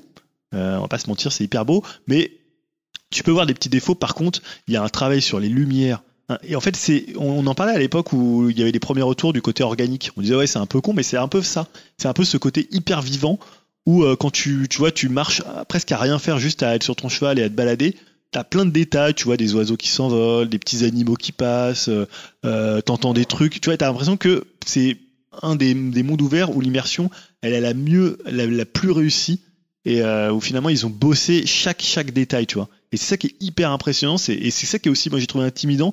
T'as presque envie de de pas euh, vraiment toucher ce monde ouvert, de le laisser euh, vraiment comme un décor et euh, de vivre à l'intérieur, quoi. Je sais pas si Dim, t'as d'autres choses à rajouter sur le côté vraiment grisant de l'expérience quand t'arrives la première fois. euh. Euh, non, bah, je pense qu'on a à peu près tout dit, quoi. Que voilà, c'est c'est très fourni, c'est très dense. Ouais, et puis ils ont travaillé vraiment les échelles, moi je trouve, par rapport au premier. C'est-à-dire que euh, ils ont, euh, t'as beaucoup de, de perspectives, tu as une, une, euh, un point de vue hyper, tu vois de hyper loin. Enfin, ça c'est hyper impressionnant, Euh, vraiment sans clipping. Donc du coup, la technique, elle suit derrière. En fait, la technique, elle est vraiment au service de la vision, de la vision artistique du jeu. Alors, je dirais que moi, peut-être le, le défaut principal, c'est le côté très très peu intuitif du jeu. Ouais. Franchement, alors tu, tu disais tout à l'heure, quand tu es en train de jouer, tu as à la fois les, les, les, comment, les, euh, les dialogues qui s'affichent, tu as le tuto en même temps, tu contrôles ton personnage, et en même temps, tu as plein d'actions. euh, qui c'est presque, des fois, tu sais, un peu comme ce que fait Quantic Dream avec des actions contextuelles. C'est-à-dire, tu vas arriver, par exemple, à un moment, tu dois monter dans un train, mais à un endroit du train, euh, tu appuies sur carré pour monter à l'intérieur, et quand tu vas arriver près de la locomotive, c'est triangle, parce que là, c'est juste, tu vois, y a pas, tu rentres pas dedans, c'est juste un truc où tu es posé devant, et il te fait rentrer automatiquement devant. Euh, honnêtement, au début, tu te perds. Il y, a, y a mille anecdotes sur les gens qui ont tué leur cheval euh, parce qu'ils Ouais, voulaient juste, ça. euh, juste le caresser. euh. Ouais, j'ai vu ça, ouais. je sais pas si Dim, toi, ça t'est Bah, arrivé. on peut, on peut, on peut, on vite se tromper de, de bouton. Moi, ce qui m'est arrivé récemment, j'avais fait une mission de chasseur de primes et euh, je vais chercher ma prime chez le shérif et euh, je me suis trompé de touche au lieu de faire la touche pour récupérer l'argent, j'ai fait la touche pour euh, taper le shérif, quoi. Donc, euh, coup, je me suis, je me suis tout de suite retrouvé en tôle et euh, voilà coup, quoi. on, on peut peut-être enchaîner ou t'avais prévu d'autres choses sur le gameplay justement et tous ces, ces défauts entre guillemets. Ouais, c'est vrai qu'en fait, il y, y a énorme, à chaque fois, en fait, chaque action, tous les boutons sont rappelés. C'est-à-dire qu'à chaque fois que tu vas, euh, et comme ils changent assez souvent, t'es toujours un peu perdu. Alors après, tu t'y fais, hein, c'est pas non plus. Euh, ouais. Mais j'ai l'impression que c'est ultra complexe, de ce que j'en entends, c'est ultra complexe comparé au premier. Et j'ai l'impression que ça alourdit le jeu. Enfin, je comprends pas pourquoi c'est autant complexe. Alors autant sur le, la lourdeur, lourdeur du personnage, sur la physique, tu peux comprendre que c'est un choix. Autant là, tu te dis, est-ce que le développement il est trop trop long? Pourquoi ils ont fait ça? Tu vois, par exemple, tu vas, en fait, ils ont un peu repensé le système de, de loot par rapport aux autres jeux. Dans un jeu en monde ouvert, tu lootes tout le temps en fait. Tout ce que tu, tous les cadavres, tu vas les, tu vas prendre les objets Mm. dessus. Euh, sauf que là, en fait, c'est hyper long de looter. C'est-à-dire que tu dois rester appuyé sur le bouton, ça prend au moins euh, peut-être 10 secondes. Euh, soit fouiller le cadavre, soit et c'est deux boutons différents. C'est-à-dire pour looter euh, par terre sur des cadavres, c'est triangle, et pour prendre des objets euh, dans une par exemple dans une maison, c'est carré. Donc tu comprends pourquoi Et tu pour ramasser les armes, c'est L1. voilà, tu, Ah tu vois ouais, donc des fois, t'es là, t'es t'es un peu perdu. Tu te dis, mais attends, je suis... par exemple, à un moment, moi, je, vois, je voyais un ours, j'ai pas osé l'attaquer parce que je me suis dit, attends, il faut que je dégaine mon arme, que je la mette dans ma main droite. Alors en plus, les armes, c'est très très bizarre. Des fois, t'en as qui sont sur ton cheval, parce que ton cheval peut emporter. Ouais. Des fois, tu les as sur toi, faut que tu repasses par la roue des armes, et tu sais pas pourquoi ton arme, elle s'est pas mise alors que tu l'avais à la main. Enfin, il y a plein de trucs qui sont pensés. Dis, mais les mecs qui ont pensé ça, c'est. Est-ce que du coup, est-ce que vous pensez qu'ils vont corriger avec, Enfin- genre avec un patch ou pas du tout Je sais pas, je pense qu'ils sont partis sur ça, mais. Non, je pense que c'est vraiment un parti pris hein, d'avoir un gameplay comme ça. Mais après, on s'y fait à force d'y jouer. Par exemple, bah, pour, les, mais- pour les histoires de- des armes euh, sur le, le cheval, euh, tu sais qu'une fois que tu, euh, tu descends du cheval, tu sélectionnes les armes qu'il te faudra pour Ouais. euh, telle mission, des choses comme ça.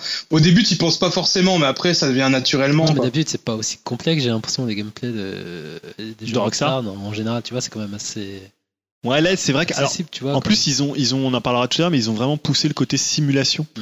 Euh, j'ai vu des, des mèmes ou des trucs sur Twitter, euh, simulation de vie euh, de Bah, jeu, quoi. pratiquement, ouais. C'est un peu comme ce qu'ils avaient fait à l'époque de GTA San Andreas où tu pouvais, tu pouvais aller t'entraîner à la salle de muscu, tu pouvais, enfin, t'avais plein de trucs en fait pour un peu développer ton personnage. Alors tout à l'heure, il en par- Dim en parlait. T'as ce côté où tu dois entretenir des armes, ton arme avec de l'huile. Euh, tu Ouais. dois t'occuper de ton cheval pour tisser une relation avec lui. Tu dois te raser parce que ou, ou te Ah laver oui, parce que si tu pues trop, euh, il y en a qui vont te dire non mais vous pouvez pas faire ce. de Camouille dans After qui parlait de ça parce qu'il puait, fallait qu'il lave son perso. Ouais, voilà, t'as des- un truc. T'as des trucs comme ça où euh, Ok. voilà, et dans le camp en fait, tu vas devoir un peu vivre pour le camp. Donc euh, euh, le camp a besoin d'argent, ils ont besoin d'objets, ils ont besoin de médicaments, ils ont besoin de munitions. Donc tu vas pouvoir par exemple te dire bah tiens je vais aller chasser, comme ça je vais ramener euh, des lapins, je vais les filer au boucher. T'as une vraie vie en fait de presque de famille. Euh, c'est un peu comme ça que c'est présenté avec euh, Dutch qui est un peu comme ça le, le- la grande figure euh, messianique autour de tout ça qui, qui, qui va régenter le camp. Mais c'est vrai qu'il y a un côté simulation très poussé, il y a énormément de jauges et des fois tu sais pas trop à quoi elles servent. C'est-à-dire que tu as tout le temps trois jauges. Alors tu as ta jauge, euh, si mes souvenirs sont beaux, d'énergie, un peu une sorte de stamina, un peu comme le- dans les Souls. Tu as une jauge de santé, évidemment, Ouais. et tu as une jauge aussi de euh, sang-froid. De sang-froid, ouais. Puisque comme dans le premier, tu vas pouvoir, euh, en appuyant, je crois que c'est sur le stick. Euh, sur- Ouais, il me c'est semble que c'est ouais, sur c'est Et R3. du coup, c'est bizarre, R3. tout ça, ça, ça a l'air d'être pour un public d'initiés, tout ce que tu me dis, et pourtant, c'est quand même Ouais. le grand public qui achète. Alors, euh, je me dis, Et il n'y a pas vraiment, tu vois, comme un Witcher, le côté très RPG, c'est plutôt, euh, en fait, plus tu vas courir, plus ton, tes caractéristiques vont augmenter, mais tu fais pas trop gaffe. C'est-à-dire, c'est des trucs qui vont apparaître, ils vont te dire euh, plus 25% en énergie, mais tu vas pas trop savoir, euh, euh, tu vas pas trop sa- savoir comment ça se passe. Donc ça, c'est assez euh, perturbant ce côté, euh, ce Ouais. côté simulation. Euh, ça, après, ça voilà. fait un peu peur, hein, vous le dites, et je me dis, en termes de durée de vie, pff, ça doit être un Bah, truc de ouf. Ah bah quoi. oui, alors c'est quand même, tu te dis, c'est pour ça que je disais que le jeu est assez intimidant. C'est euh, le jeu, tu vois, honnêtement là, moi je peux pas te dire si c'est un grand jeu, si c'est un Ouais, très bah grand ouais, jeu, si c'est ouais. un jeu marquant, parce que j'ai pas joué suffisamment pour avoir tout vu. Et comme moi je passe beaucoup de temps à me balader, Bah, à regarder ce qu'il y a autour, voilà, du coup, je pense aux tests, les, entre guillemets, les tests, ils ont quand même dû rusher pour. euh, Bah, c'est difficile, hein, franchement, c'est c'est un jeu, euh, c'est un jeu monstre, tu vois. C'est un jeu peut-être qu'on aura décanté dans quelques années et on se intéressant, dire. ce serait bien de revenir sur ce jeu, genre, je sais pas, un mois Carrément. ou deux mois avant, Mm. mais je sais pas, il- après, je veux dire, mais. Euh, Après, si on parle peut-être du, du côté euh, monde ouvert, si on le compare à la, à la production euh, actuelle, alors je sais pas, toi tu sortais de Spider-Man, euh, nous on a encore Zelda en tête, moi j'ai aussi Witcher 3 dont j'ai beaucoup parlé, tu le situes comment euh, dans le côté monde ouvert Alors c'est vrai que le monde ouvert c'est pas un genre, mais c'est une toile de fond, tu peux faire un monde ouvert très bac à sable, tu peux faire un monde ouvert euh, très scénarisé. Là, finalement, c'est un peu, un peu entre les deux. Toi, tu l'as perçu comment le monde ouvert par rapport à ce que tu avais fait sur d'autres jeux? Non, mais t'as t'as raison de dire que c'est un peu entre les deux parce que cha- chacun construit son histoire, euh, on va dire euh, un peu au hasard quoi. Comme tu dis, c'est un jeu où on se balade beaucoup et beaucoup, on croise beaucoup de personnages un peu au hasard qui nous proposent des quêtes ou ou juste des, des scènes de dialogue ou des choses comme ça, ou des fois on se fait attaquer, où il y a des, euh, des attaques de diligence, soit bah, tu peux prendre le parti d'intervenir ou tu laisses couler. Euh, T'as tellement, on va dire, de possibilités et de, de choses dans ce jeu. Enfin, pour moi, ouais, c'est quand même un des, un des euh, jeux de sable, je pense que j'ai pu faire le plus complet, quoi. Euh, parce que par exemple, tu regardes euh, Spider-Man, c'était très cloisonné dès le départ, quoi. La, la map, elle est immense. C'était euh, sous Manhattan et un peu plus, voire. Mais euh, on pouvait avoir accès à tout euh, dès le début, quoi. Alors que là, en fait, on arrive, euh, la map, euh, la plupart de ce y a, de- des choses qu'il y a sur la map, c'est euh, c'est flouté, on n'y a pas Ouais, encore accès. ouais. C'est en se baladant, en fait, le jeu, je pense qu'il te, il t'oblige à aller te balader pour te cou- découvrir par toi-même les lieux, quoi. Ouais. C'est pas forcément par les, les missions euh, qui sont proposées, c'est plus en allant te balader. Euh, ou des fois, ils proposent une mission euh, qui est très loin, Ouais, c'est un peu flouté. Et euh, tu sais pas trop comment faire pour y aller, parce que même euh, quand tu mets un marqueur euh, euh, sur la map, tout n'est pas indiqué. Et tu sais pas trop quel chemin tu vas prendre, tu sais pas où tu vas tomber, ce que tu vas faire. Ouais. Et euh, des fois, ça m'arrive aussi euh, de vouloir aller à un point euh, d'un point A à un point B, et je rencontre quelqu'un et finalement je vais à un point C. Et après du point C, je vais à un point D parce que je rencontre encore quelqu'un. Et euh, je me suis fixé de jouer par exemple une heure pour faire telle mission, et finalement en une heure je ne fais pas la mission. Ouais, parce qu'il y a toujours le système des points d'interrogation dans des zones.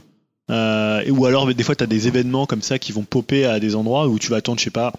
Tu vas entendre, moi je sais pas, la fois je me baladais et j'entends un type qui dit Ouais, genre, je me suis fait piquer par un, je crois que c'est par un serpent. Euh, donc, ça, bah, ouais. tu vas juste aider. Après, tu sais que tu vas sûrement le retrouver à un autre endroit. Donc, tu as toujours aussi un principe de choix moraux, un peu comme dans les Witcher, mais un peu, peut-être un peu moins développé pour l'instant, de ce que j'ai vu. Mais c'est vrai que tu as toujours ce côté, c'est vrai que les missions souvent t'emmènent assez loin. Et euh, moi, je me suis retrouvé dans des trucs où, voilà, à un moment, euh, tu, tu, tu rencontres un type, euh, tu vois. Alors, là, je- je- alors, les- en fait, le truc, ce qu'il faut dire aussi dans le jeu, c'est vraiment le jeu, c'est euh, tu peux pas vraiment faire ce que tu veux. C'est-à-dire, c'est un jeu qui est quand même très punitif quand tu essayes de jouer le bad boy, quoi. C'est-à-dire que c'est un peu le, le 9-3. C'est-à-dire, tu bouscules un. Non, mais franchement, Ah, c'est tu ce que j'allais dire, j'allais te parler ça, parce que j'ai eu des anecdotes, tu bouscules un gars, limite t'es one team. Ah bah oui, oui carrément quoi. À un moment, je, je sais plus ce que je fais. Ils me disent oui, euh, je vois un truc qui pop en eux. Appuyez sur triangle pour vous reposer. Je reste appuyé sur triangle. En fait, j'étais à côté d'un cheval. Je monte sur un cheval. C'était pas le- un cheval qui était à moi. Oui, voilà. Je passe tout de suite en avis, genre rechercher une enquête. Parce qu'en fait, parce qu'en fait, dès que tu fais un, une sorte de délit dans une- un délit ou euh, un crime, tu vas avoir un avis de recherche. Alors, s'il y a un témoin qui te voit, tu vas avoir un petit œil qui va apparaître et tu peux essayer de l'éliminer avant que finalement il ait alerté les autorités. Tu vois, à un moment, moi, j'avais, j'avais trouvé un gars, donc je l'avais ligoté, je l'avais mis sur mon cheval et je me dis, tiens, je vais passer par la ville. Et euh, donc je l'avais sur le dos de mon Ouais. cheval et là t'as un mec qui le voit et donc forcément il genre il commence à gueuler et après il appelle les autorités donc j'étais en système de recherche. Non mais des fois il y a des trucs genre t'as bousculé un gars et le mec il- tu vas tout de suite passer en truc de recherche. Alors après c'est un peu comme dans GTA où faut t'éloigner de la Ouais, zone de la zone rouge. étoiles, et Mais après t'as des tu sais t'as le système de, de prime sur ta tête Ah ouais. qui augmente Et selon après, euh, tu peux la payer, tu et peux tu la peux la payer quand tu vas dans les bureaux de poste. Et euh, ouais, ce que disait Dim, c'est totalement ça. C'est-à-dire que moi, déjà, je suis dans une petite zone, c'est la première zone du campement avec la ville de Valentine. Et déjà, c'est hyper. euh, Il y a énormément de choses à faire. Déjà, tu es complètement perdu dans tout ce qu'il y a à faire entre les avis de recherche, euh, les points d'interrogation que tu trouves, les missions. euh, les, euh, les trucs où tu te balades, enfin voilà, c'est quand même hyper dense. Et euh, alors c'est vrai que moi je disais par rapport à Zelda, parce que c'est un des derniers mondes ouverts vraiment qui m'a marqué, c'est un peu le propos inverse. J'ai l'impression que Rockstar, ils font vraiment, ils se disent la force c'est le média, c'est finalement tout ce qu'on met autour du joueur, c'est la narration, c'est l'immersion, c'est la technique. Alors que Zelda, il, il l'axait vraiment sur le joueur, il disait voilà, Ouais, c'est ça. tu vas cartographier tu es, le euh, monde qui est autour de toi, tu vas, on va te donner tout ce gameplay là, toute cette physique, et c'est toi qui vas faire cette ton aventure. Alors que là, tu subis peut-être un peu plus, c'est peut-être des fois un peu entre les deux, mais ils veulent vraiment quand même te raconter quelque chose, te raconter des histoires, parce que c'est vraiment ça Rockstar, un peu ce que faisait Witcher, même si c'est peut-être un peu plus euh, Witcher le faisait d'une façon peut-être un peu différente de Rockstar, peut-être un peu plus variée. Encore que là, j'ai pas encore tout vu, mais c'est vrai que par rapport à d'autres mondes ouverts, euh, des fois presque, moi c'est ce que j'entendais d'ailleurs dans les dans les commentaires, c'est beaucoup disent c'est un peu presque une toile de fond, et il y a beaucoup qui suivent vraiment la trame. Euh, ce que tu feras pas forcément avec un Zelda, tu vois, un Zelda tu vas aller te balader, tu vas essayer plein de trucs, tu vas aller pour, point hein. d'intérêt en point d'intérêt, alors que là tu vas plus essayer de te- t'immerger dans l'univers et euh, te dire bah voilà je vais aller à un endroit, mais finalement c'est plus pour me balader. Il y a un côté très contemplatif, d'autant que c'est vraiment des grandes grandes régions et euh, des fois tu vois des endroits ils sont quand même hyper loin. Donc, du coup, euh, Zelda, vu qu'il est passé par là, ça n'a pas eu d'influence sur, euh, sur eux alors. Bah moi je trouve pas. Je trouve que c'est deux propositions totalement différentes. Différente, ouais. Euh, c'est presque deux pas deux vois, opposés. on entendait à l'époque, euh, une fois que Zelda est passé, euh, on verra plus du tout euh, le monde ouvert comme on l'avait vu, tu vois. Euh, Peut-être tu dis, ils ont un message, ils ont une proposition. euh, Ouais, je pense que Rockstar, en fait, ils sont tellement au-dessus de la mêlée, tellement au-dessus du, du lot, finalement, ils font leur truc. Euh, ils veulent raconter des histoires, une histoire de à la fois du, du Ouais. modernisme. Je comprends, de toute façon, toi qui as fait les deux, tu prends vraiment le jeu tel quel, tu te dis pas, ouais, ça va. Non, je trouve que c'est vraiment deux propositions différentes. Mm. Donc, euh, euh, parfois je fausserait de dire ah je pourrais aller là mais vu que ça, ça s'y prête pas en fait. Non, ça s'y prête pas tellement, tu, tu le feras pas. Ou... C'est vrai que dans Zelda, tu te disais, bon voilà, je vais escalader là. Il y avait un plaisir à, fait, à parcours l'univers parce que tu disais, tiens, je vais escalader là, alors il me faut euh, tant d'énergie, Ouais, euh, je vais euh, ça, mettre ouais. là, je vais me mettre là, après je vais regarder où je vais aller. Il y avait un côté très, Mm. je vais cartographier. Alors que là, l'univers, il est un peu autour de toi, alors que là, t'étais euh, vraiment, t'étais l'élément moteur Ah de ouais. cet univers-là. Je trouve que t'étais plus acteur dans Zelda, mais c'est deux propositions différentes et c'est deux narrations différentes en fait. C'est Ok. deux conceptions du joueur différentes, j'ai envie de dire. Voilà, lui, je comprends des gens qui préfèrent l'une, préfèrent l'autre, mais euh, Ouais c'est pas en opposition genre. euh, non, c'est pas en opposition. Tu peux apprécier les deux. euh, c'est pas en opposition, mais c'est vraiment deux, presque deux chemins parallèles et qui se recoupent pas forcément en fait. C'est, euh, après, on reste quand même, faut quand même le dire, hein, c'est pas non plus une révolution par rapport à Red Dead Redemption. On est vraiment dans une construction assez similaire avec les missions euh, de chaque personnage. Il y a beaucoup plus de simulateurs euh, de vie, mais ap- après ça reste, tu vas d'un point A, ils te disent tu vas buter des gens, euh, tu vas faire des. Bah c'est du Rockstar pur jus, on va Ouais, dire. On est pas paumé, quoi. Si si on est fan de Rockstar, si on a déjà fait les autres jeux, là on sera quand même pas perdu quoi. C'est juste que le le concept est poussé peut-être un peu plus loin. Et euh, faut dire aussi ce qui est, c'est que le, le, ouais, le jeu il prend pas le, le joueur par la main quoi. C'est Ouais. un peu débrouille-toi aussi sur beaucoup de choses. C'est que vous êtes bien à fond tous les deux là-dessus. Bah carrément. Après c'était une des questions de de- d'Elohim. hein. Il disait Ouais, finalement le fun. le fun versus le réalisme. Ouais. Et euh, c'est un peu ça parce que c'est ce qu'on disait tout à l'heure. C'est c'est un peu le simulateur versus l'action immédiate où t'es dans ton bac à sable où tu fais. Tu vois, il y a beaucoup de gens par exemple qui jouent à GTA. euh, qui vont pour dire bah tiens voilà on fait va des conneries on gens, teste le moteur physique c'est ça, ouais. là Et tu là, peux c'est pas pas trop le faire et en Ah bah le jeu il pousse même à pas le faire ouais, du il tout. hein. pousse à pas le faire. dans Red Dead, tu pouvais un peu le faire, enfin, Tu, là ici tu peux encore le faire à la marge mais après le jeu est quand même assez lent assez lourd ce qui fait que tu vas moins le faire et le jeu t'intimide par ce côté très lourd très euh, peu intuitif ce qui fait que tu vas moins chercher à le faire. Euh, maintenant euh, c'est vrai que c'est un jeu dans lequel il faut s'investir. Il y a un peu presque une- un héritage presque parfois un peu Shenmue Mm. euh, pour ce côté où euh, tu vois tous les personnages euh, ont leur propre vie. Moi je trouve que ça fonctionne très bien parce que après, je comprends que si tu recherches de- du fun pur, du- de l'action immédiate et que t'as pas envie de Bah, t'investir, tu vois, c'est pas un jeu que tu peux faire un peu de temps en temps. C'est un jeu, C'est faut vraiment, vraiment. investi. Quoi. Ouais, moi c'est ce qui me pose un peu problème actuellement, Parce que, que j'allais vous poser la question, là, là t'as commencé, donc, euh, enfin, entre guillemets, t'es obligé de. ouais, j'ai vraiment envie peux de pas jouer, mais j'ai pas toujours le quoi. temps. Ouais, c'est ça. Si En je plus, dis- que, comme tu dis, si tu fais une partie d'une heure, en une heure, tu, tu fais juste, euh, tu dépèces un animal et Ouais. tu vas faire tes besoins, c'est chaud, quoi. Mais en même temps, vraiment, moi euh, je me dis voilà, je, je me promène, je profite du jeu, je me dis voilà, je vais faire cette mission là, et je me dis je ferai jamais tout dans le jeu. Ouais, Euh, donc t'es tu vois, pas- j'ai un, ah bon, un peu- ça m'a fait un peu abandonner mon truc complétiste en me disant euh, je vais faire le 100% total et aller euh, Là, buter mort, toutes quoi. les espèces. euh, Mais t'as les trophées, du coup, t'as un système de trophées. je t'as un système de trophées. Regardez t'as un peu pour voir si Non, j'ai pas trop regardé. Par contre, t'as une encyclopédie, t'as plein de défis. euh, on en parlait avec les, par exemple, les as de la gâchette où tu dois aller tuer des gens. T'as le truc de chasse où tu dois récupérer des pots euh, intacts. euh. Ils ont toujours gardé le système de duel aussi. euh, Alors, j'ai pas encore vu. Peut-être Dim, toi, t'as vu des duels. euh, Ah si si ouais si si j'en ai fait tout à l'heure d'ailleurs. c'est Ouais, ouais, quasi lui quasiment le même procédé ouais. Parce qu'il y a toujours le, tu sais, le- au ralenti quand tu tires. Ouais, Ouais, ouais, tu dois appuyer sur doucement sur la, la gâchette et puis pour le, le, le- lui tirer dessus. euh. Ouais, ouais, c'est le même principe. ouais. Ouais, d'ailleurs, moi, un conseil que je donne, c'est d'enlever la visée automatique. Euh, voilà, c'est juste un conseil, parce que c'est vrai que ça, la visée automatique, c'est toujours très très relou dit dans les Max jeux. Payne. Ouais, dans le Max Payne, faut l'enlever. Dans les jeux Rockstar, généralement. Bah, disons, pour faire des headshots, ça vaut mieux. ouais. Ouais, pour faire des shots, mais sinon, le, le, le- comme c'était sur console, le réticule de visée, il, est, il, il va sans la, si tu laisses l'aide, euh, c'est quand même hyper euh, assisté, quoi. Mm. Donc voilà, je pense que c'est un jeu dont on va parler. Alors en plus, là, ils vont lancer euh, Red. Dead Redemption Online, comme Il ils l'ont arrive fait avec bientôt GTA 5. Je crois que c'est ce mois-ci.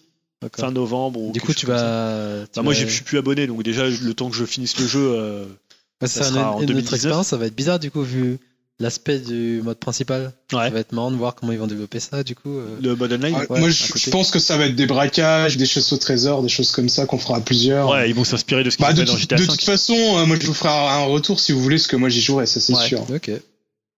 Vous avez encore d'autres choses à dire Non, voilà, c'est un jeu dont on parlera. Je pense qu'on fera peut-être des conseils. dessus quoi et c'est jeu du Je, moment. je pense qu'on y reviendra avec, euh, avec Julien parce que, comme on disait, on a, on a fait une douzaine, quinzaine d'heures et on a l'impression d'avoir rien vu. Ouais, c'est ça. ouais. Et ils ont prévu quoi pour le jeu? C'est quoi une soixantaine d'heures? Alors, ils ont prévu soit c'est 65 heures, je crois, pour la quête principale. Quête principale, Et euh, après, voilà, je pense que tu peux. Ouais, euh, quand même. Et euh, voilà, moi j'ai l'impression que moi je suis à 10% du jeu, 11% du jeu. Ouais. Et j'ai joué, comme je disais, 12 heures, mais euh, parce que voilà, tu te balades, parce que je pense que ça- chaque joueur aura une expérience différente. Et euh, voilà, moi je, on en parlait à la fois, mais je conseille vraiment d'écouter le, Af- le After Eight, le dernier, où ils Ouais, ils en racontent leurs anecdotes. Et ça, c'est toujours le plus marrant, c'est-à-dire quand il t'arrive certains trucs, tu vois. Bah, c'est on en parlait avec, euh, le, le cheval que tu voles par inadvertance, le type que tu tues par inadvertance et ça fait un, une espèce d'effet papillon. euh, Il y a plein de choses très très marrantes. Moi, moi j'ai j'ai attrapé un mec avec un, avec un lasso, mais il avait toujours son arme. Et donc il continue à tirer, tu vois, par terre en étant traîné. euh, Ah oui, c'est ça, par rapport à dans After Eight, il parlait d'un événement qui allait se passer, euh, je sais pas si on peut le dire ou pas, avec le KKK. Ah ouais, ouais, le cube, ouais, je l'ai Du pas coup, vu. ça, explore vraiment toute l'Amérique et tous ces. Alors pas ouais, c'est alors il y a des trucs qui sont assez étonnants parce que euh, euh, c'est-à-dire que dès le début dans la, une des premières scènes euh, et ça parle des Indiens. Ouais. Et on- donc y il y a un aspect politique derrière en fait. Ouais, il y a un personnage, mais en fait c'est de la politique un peu rétroactivement. Alors pas pour tout, c'est-à-dire pas tellement pour les femmes ou pour euh, le racisme où là il reste vraiment sur l'époque, mais par Ouais. exemple pour les Indiens, le type te dit, euh, je crois que c'est euh, au- euh, Ossa là, je sais plus comment il s'appelle, qui te dit ah ouais bah ils ont vraiment été dépossédés de leurs terres, ça a pas été beau à voir, tu vois. Est-ce que quelqu'un de cette époque, alors peut-être qu'il y avait des progressistes à cette Mhm. époque-là, tu vois, je sais pas trop, hein, peut-être qu'ils ont fait des recherches.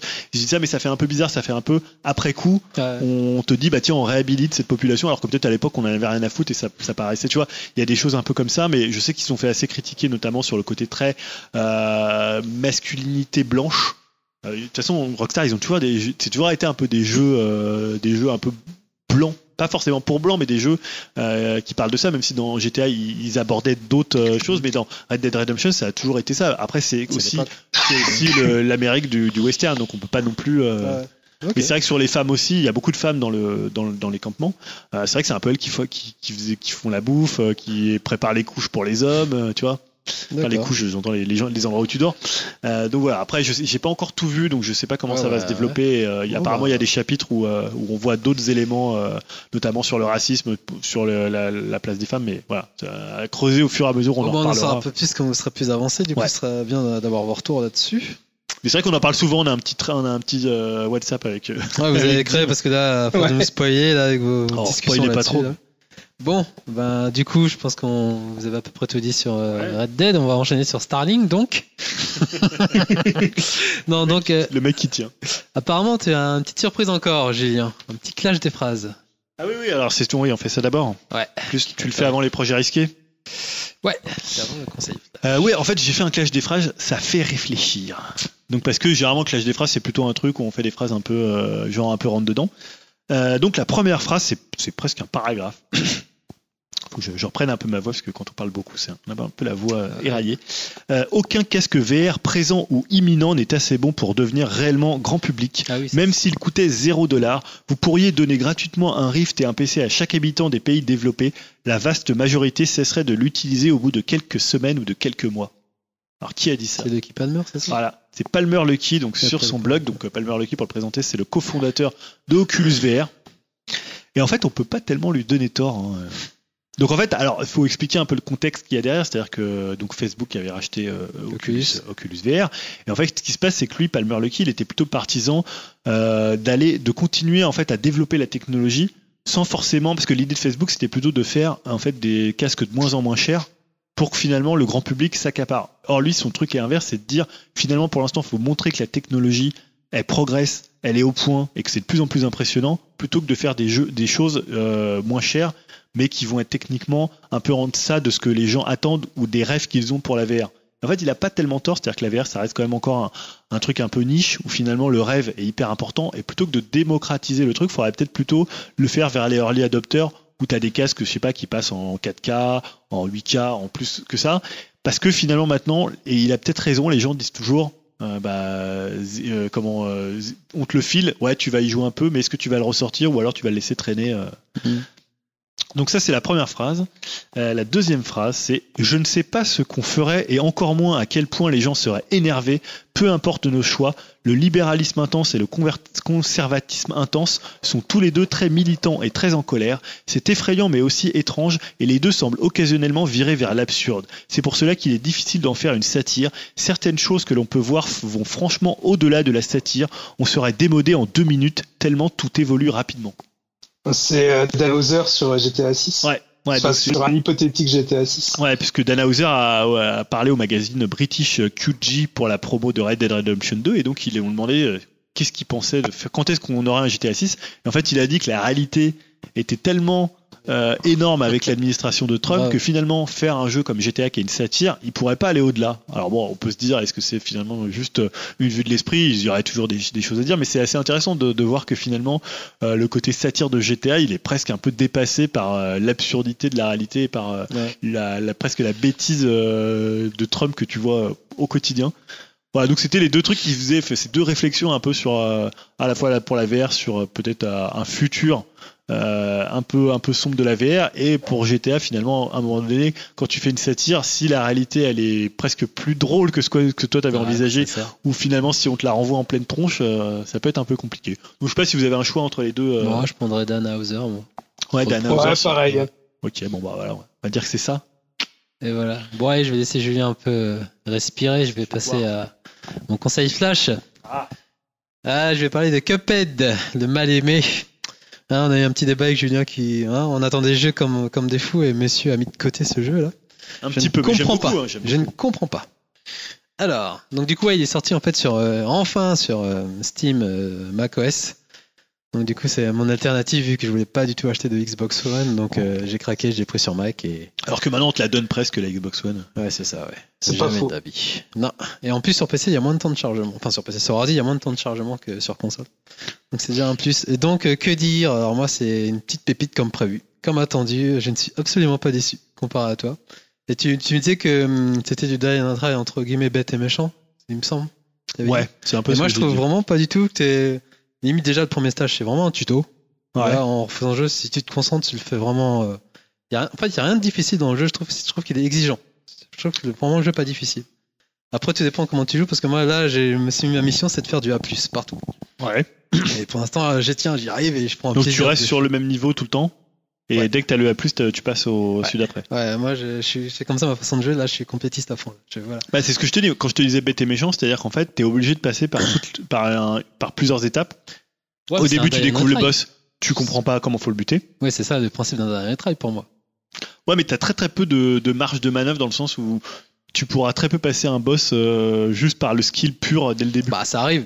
Ouais, il Bah, faut moi, ça connaître arrivé les un patterns ou deux, par cœur, en fait, c'est ça. Ouais, bah c'est comme ouais. Mais après, ce que je trouve, c'est c'est fait des mini-niveaux dans les boss. T'as une phase qui est comme ça, une autre phase qui est un tel. Et... Moi, ça, ça- moi, c'est ce côté-là qui m'a un peu fatigué. C'est-à-dire, c'est toujours, c'est très répétitif dans. C'est pas que les boss sont répétitifs, mais c'est répétitif dans la démarche.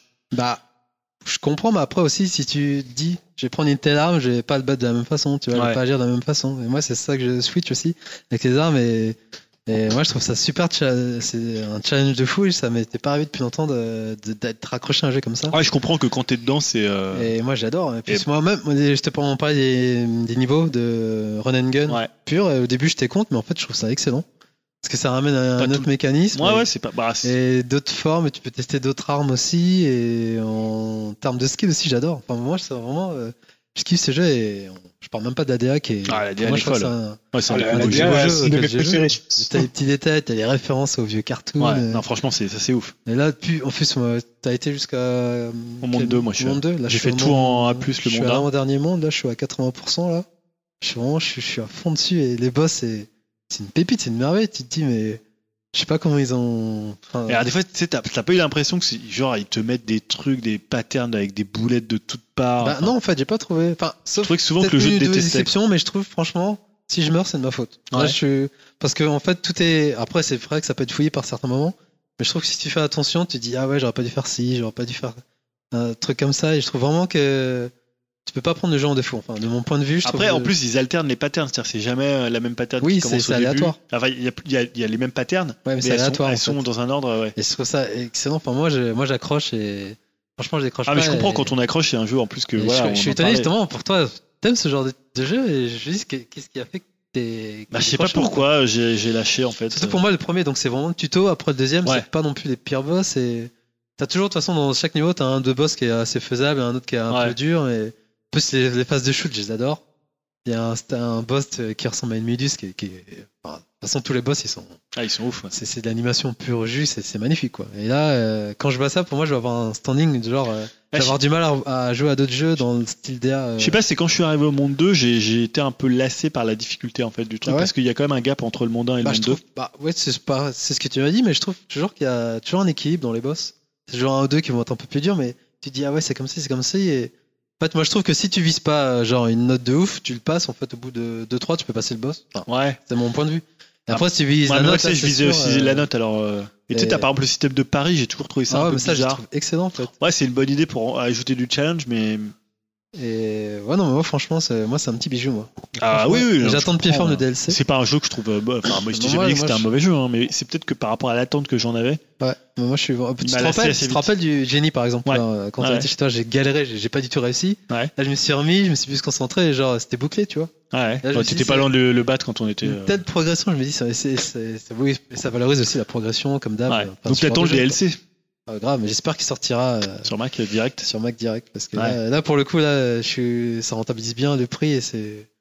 Moi j'ai- qu'une hâte, c'est de voir ce qu'ils vont faire après en fait. Ah ouais. Parce que là, c'est- pour moi, il m'a mis vraiment sur le cul. Ah oui, non, c'est un jeu marquant. Euh, c'est vraiment le genre de jeu que je kiffe en fait. C'est vrai, quand je te voyais jouer, ça me donnait envie de m'y remettre. hein. Donc là, là, tous les soirs, euh, j'ai une tête de, de défoncer, mais je ne vois pas. Mais là, j'y joue comme un fou. Là, je, je décroche pas. Et j'aimerais trop qu'il sorte sur euh, sur, une- sur Switch, mais bon, ça sera pas possible. Mais genre de jeu, putain. euh, enfin bref, donc voilà, moi, moi, c'est vraiment ma claque. Ah, Et, sur Switch, je pourrais craquer, je pense. hein. Mais moi, j'adore ce jeu, franchement. Et en- encore une fois, techniquement, c'est mais c'est il y a tellement de détails dans le jeu. Vous en parlez avec euh, Ouais. Red Dead euh, dans un autre genre, genre, mais là, c'est t'as l'impression de voir les cartoons des années euh, 30, quoi, Disney. C'est vraiment euh, avec toutes les références, genre Oswald et même de des géants de fer. T'as vraiment des références à tout type, euh, pas que d'animation, à des films aussi. Des, vraiment des petits détails qui, que tu vois dans les niveaux. C'est j'adore, quoi. C'est vraiment ma claque, quoi. Donc, euh, ouais, il est sorti le 19 octobre sur euh, Mac, euh, Steam et il est à 20 boules. Donc voilà, pour ceux qui l'ont pas encore, euh, je le conseille pour ceux qui sont fans de Die and Retry et de Challenge. Et donc on va revenir sur toi, vu que Dim il se repose, il fait un petit dodo là, je crois qu'il a rien prévu. Ah bah, moi, j'ai joué à Red Dead, hein, c'est déjà pas mal. Ça prend du temps. Donc on revient vers Ouais, toi. moi j'ai eu euh, l'occasion Tetris euh, de jouer à Tetris Effect. Effect VR. Alors en VR, il existe aussi, tu peux jouer sans VR. euh, parce qu'en fait là, c'est VR je suppose. pas, pas Ah que, je sais que. des gens ils jouent sans VR. Moi j'ai joué, c'était pour ça que je voulais le tester. Euh, puisqu'en fait là, sur ce, le week-end dernier, il y avait un- une sorte de, c'est les démos euh, trial où tu peux l'essayer pendant. euh, C'est limité ça Ouais, limité. alors c'est c'est limité en jours, puisque En tu c'était tout le week-end jusqu'à dimanche, et tu pouvais jouer, je crois que c'était 3 ou 4 niveaux. Ouais. Bah écoute, c'est un Tetris, mais euh, Alors qu'est-ce qui fait que tu kiffes? bah, ce qui fait, alors c'est, je, je crois que c'est euh, c'est euh, Mizoguchi qui l'a Ah, réalisé. Rez. Voilà, donc en fait, on retrouve totalement l'immersion que tu as dans Rez. Euh, en fait, c'est un peu. C'était, je crois que c'était Greg qui avait joué à Sumper quand il était venu à la maison. Euh, donc c'est très. euh, en fait, c'est pas comme de la VR où tu es complètement englobé. C'est de la VR où finalement, ce qui est impressionnant, c'est la taille de ton Tetris. Ouais. Et en même temps, de tout ce qu'il va y avoir autour, mais pas, pas, pas autour de toi, mais plutôt à, on va dire, à 180 degrés D'accord. et euh, pas vraiment à 360 parce que tu es très concentré sur le jeu et en fait c'est un, complètement un trip euh, hallucinogène un peu comme était euh, comme était Rez Ouais. et par contre ce que j'aime bien c'est qu'ils ont vraiment gardé les vraies mécaniques du Tetris donc ce côté où parce que tu sais il y a eu plein de Tetris dernièrement et souvent des pelletés, ils, ouais. voilà, ils essaient de te rajouter des trucs, ils essaient de complexifier les règles. Euh, là, voilà, ça joue sur les environnements, ça joue sur l'immersion de ton Tetris. Et en fait, tu arrives vraiment dans la zone. Et moi, je suis un gros fan de Tetris. Je pense, enfin, c'est un de mes jeux préférés Ah ouais, euh, ever. Ah ouais, ouais, je suis, euh, c'est bon. Je pense, c'est le jeu le plus, je pense, c'est le jeu le plus quoi. important dans l'histoire du, du jeu vidéo. Et donc là, je kiffe être en VR et regarder mon Tetris géant faire mes lignes. Et euh, voilà, c'est fascinant. Donc j'ai fait, j'ai joué, je sais pas, peut-être une heure. C'est pas énorme sur euh, sur du Tetris. Toi tu joues en VR, c'est ça? Je l'ai testé qu'en VR. Et euh, pour le coup, dans l'immersion en VR, elle est dingue. C'est-à-dire que ça rend pas le jeu indispensable en VR ou totalement différent comme, c'est tu pouvais avoir certains jeux. euh, Tu vois, comme on en parlait le fois d'Astrobot où vraiment Ouais, c'est ouais, ça, ça, pa- ça passe de la VR.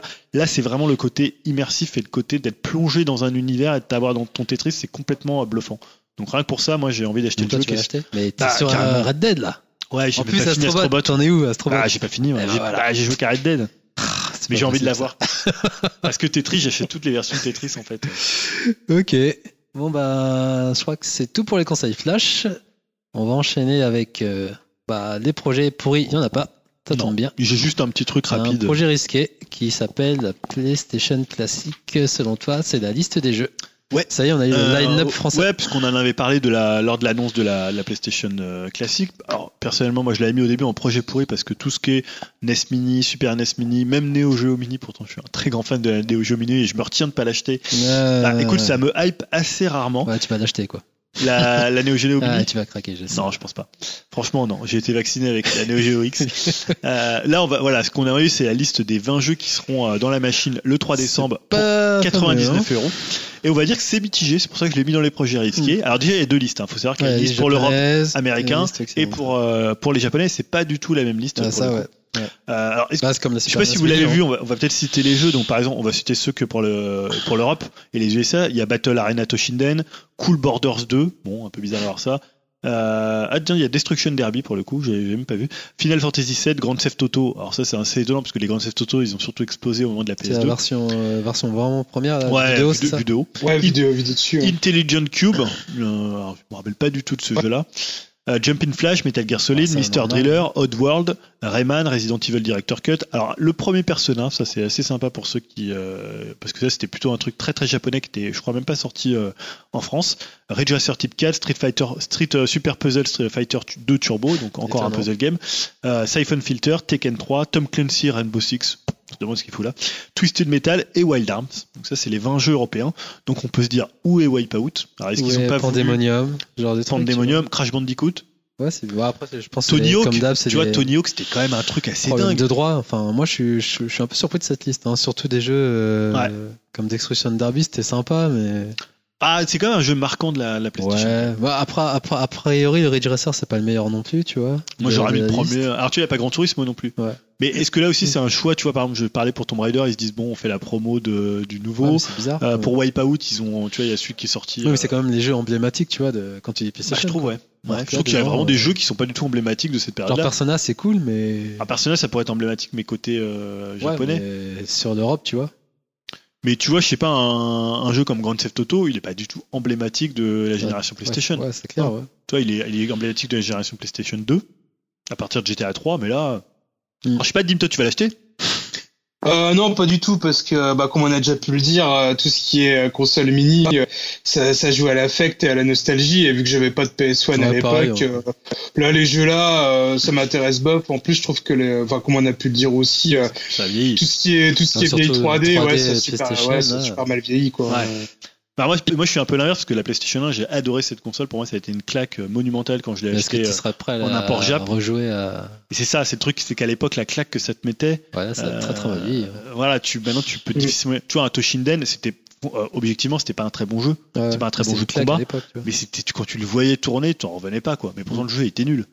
Euh, bon, Red Racer, c'était un très bon jeu. euh, Pareil, Destruction Derby, c'était cool à l'époque. Mais Voilà, Destruction Derby, c'est pas un très grand jeu, c'était hyper lourd, mais par contre, tu voyais les démolitions Ouais, qu'il y avait maintenant, dans les truc. démolitions de maintenant, euh, tu vois ça, t'es. Voilà, tu te dis, euh, tu vois, à part quelques jeux, tu vois, même un Jumping Flash, je sais pas si moi j'avais adoré ce jeu-là, mais je sais pas si de, depuis, euh, Ouais. ça va pas. Voilà. Donc c'est toujours un peu mitigé pour euh, Et PlayStation. du coup, t'as la liste euh, Jap. La liste Jap, ouais, il y a beaucoup de jeux de rôle. Il y a Ark the Lad, Ark the Lad 2. Alors, Ark the Lad, pareil, tu vois. moi je l'aurais mis parce Ouais, que pareil, pour moi c'était un jeu qui était hyper attendu. C'était un des premiers gros RPG, en plus signé Sony, euh, enfin ou un studio apparenté à Sony. Euh, et pour le coup, c'était un jeu qu'on attendait bien, enfin bien avant Final Fantasy. euh, pour le coup, il y a Armored Core, il y a Toshinden, euh, Devil Dice, Final Fantasy VII, Darius, Gradius Gaiden, Intelligent Cube, Jumping Flash, euh, Metal Gear Solid, Mr. Driller. Mister Driller. Ouais, c'est un puzzle game. Ouais, Parasite ouais. F qu'ils ont mis. euh, Pareil, tu vois, ils auraient pu le mettre dans le line-up européen, ça avait aussi marqué. Ouais, hein, je suis assez, je suis assez d'accord. Resident Evil, Persona, le Revelation Persona, Ridge Racer Type 4, Saga Frontier, euh, Super Puzzle Street Fi- Fighter euh, 2 Turbo, Tekken 3 et Wild Arms. Donc il y en a quand même quelques-uns qui sont communs. Ouais. Mais voilà, on va plus vers des jeux de rôle et euh, Ça, c'est propre. propice Logique. Jap. Ouais. Enfin, moi, je suis. Ça me... voilà je- pour je les, craquer, moi, les projets. Je suis euh, comme Dim, je l'avais pas eu à l'époque et encore la SNES c'était ma console de cœur, mais là la PlayStation Mini surtout euh, la 3D qui a super mal vieilli, euh, Ouais, c'est rude. ça, ça va être euh, très dur de remettre ça. Toi, il n'y a pas de Silent Hill par exemple non plus. Ouais, exact. Ouais. Mais après, est-ce que c'est pareil, c'est des problèmes de droit ou pas Après, tu dis, il y a des jeux Konami quand même dedans. Par exemple, il n'y a pas. Gear, ouais, alors peut-être qu'il n'y a pas le premier PES, enfin à l'époque où il s'appelait pas encore PES. Ouais, mais pareil, ce genre de jeu, ouais. C'est vrai. Enfin bref. Euh, donc, projet risqué pour toi, mais tu vas craquer finalement. Non, pas du tout. Non, pas du tout. Ah, non, non, vraiment pas du tout. Et Surtout donc, 100 euros. on va terminer avec les 15 prochains jours dans le JV. Il y a Ouais. que Julien qui a fait une liste longue comme ma bip. Non, j'ai non, j'ai fait une petite liste, donc ouais, c'est un peu rapide. alors, Il y a pas mal de jeux qui sortent là, il y a des gros jeux là. alors t'as putain, c'est- c'est quoi c'est bah, Tetris Effect forcément. Ouais. Hein, Il y a Qui Eleven sort le 9 Eleven- novembre. Ouais, Eleven Eleven Memories qui sort le 9 novembre aussi. C'est quoi ça Ouais, c'est le, jeu- le nouveau jeu de euh, Johan Faniz. hein. C'est celui qui avait fait Soldat Inconnu, tu sais, avec le moteur, Ah, le d'accord. moteur Et c'est Ubiart. quoi du coup C'est Bah, c'est pendant la, pendant la Première Guerre mondiale. c'est encore le même traité euh, Un- graphique un, tout ça un petit peu plus, euh, un petit peu moins BD. D'accord. Le- Enfin, Soldat Inconnu, que tu plutôt un T'as jeu bien euh, aimé, toi sympathique. Moi, j'avais trouvé ça pas mal, assez intéressant, mais pas fou en termes de Et gameplay. ça par sort euh, genre sur tous Ça les s- supports. c'est Euh, ça PS4, C'est PC Xbox One. Ah, Ouais. pas Switch. C'est un point and click. Pas euh, Switch, Switch. connu, ouais. Ouais, c'était alors oui, c'était entre le point and click et le jeu de réflexion. Il sort Enfin, pas sur Switch. Non, il sort pas sur Switch. Et là, ça a l'air un peu plus euh, graphique, un peu plus euh, arty. Euh, Il y a eu déjà des articles là, je crois qu'il y a eu un article dans Le Monde, le jeu commentait à, à être reçu. Apparemment, c'est très très bien. Euh, Il y a des bons retours, donc euh, faut Et voir. ensuite, t'as mis Fallout euh, 76. Oui, alors parce que moi je suis complètement 14. étranger à Fallout, j'ai jamais joué à un seul Fallout de ma Ça vie. t'intéresse du Mais c'est comme non, alors ça m'intéresse. Enfin, c'est une grosse sortie quand même. je sais pas du tout si c'est. Red Dead 2, gars. C'est fini ça. Oui, mais bon, est-ce qu'il va être mangé par Red Dead 2 pour le coup Mais voilà, c'est juste pour signaler que c'est une sortie. Je sais pas, peut-être que ça intéressera plutôt Elohim ça. Ouais, sûrement. Après, t'as mis Hitman 2, ça c'est pour Sean Bean, je suis sûr. Ouais, alors il y a eu, euh, on a vu toute la promo avec euh, Sean Bean qui est assez drôle. Hein. Qui Donc, pour ceux qui n'ont 14 pas aussi. suivi ça, c'est qu'ils ont mis en scène donc Sean Bean qui meurt, à meurt. peu près dans tous les films dans lesquels il joue. C'est marrant quand même. Comme, Et c'est euh, voilà et donc dans le but ça va être de tuer euh, Sean Bean. Et euh, ouais, moi le jeu j'ai toujours envie de le faire. Alors j'ai toujours pas fait fait, le non premier. Non, et c'est un jeu. Moi j'adore les jeux d'infiltration donc j'ai vraiment envie de le faire. Apparemment le premier était très bien. Ouais, En plus là tu peux penser que si ça marche pas, ça va être- ça va quand même sentir mauvais pour la licence. Euh, donc c'est un gros gros enjeu pour quand même un personnage qui est assez euh, iconique dans le monde du jeu vidéo et qui est et apparemment le dernier Hitman était très très très bien en version épisodique là il est pas du tout épisodique pour le coup. Bah, ça c'est l'instant famille. Qui... Pokémon Let's Go, ça c'est pour ta fille et tout. Bah évidemment ma C'est fille elle 16 a novembre. commandé pour son anniversaire de la fille, bien c'est- sûr. c'est le 19 novembre donc je sais qu'on pourra jouer à deux donc j'y jouerai avec elle moi j'ai jamais joué à un Pokémon de ma vie Sérieux? Non j'ai juste regardé jouer à Pokémon Lune et Soleil j'ai- je dis ça, mais moi non plus. Mais et euh, là pour coup, le coup c'est donc qui- le retour à, donc Let's Go Evoli Let's ça c'est Switch Pikachu du coup? Switch ouais Là c'est l'épisode Switch alors. Alors c'est l'épisode mais ver- version Pokémon Go puisque après on attend la version la nouvelle génération. Là ils sont revenus sur la première génération à Kanto là.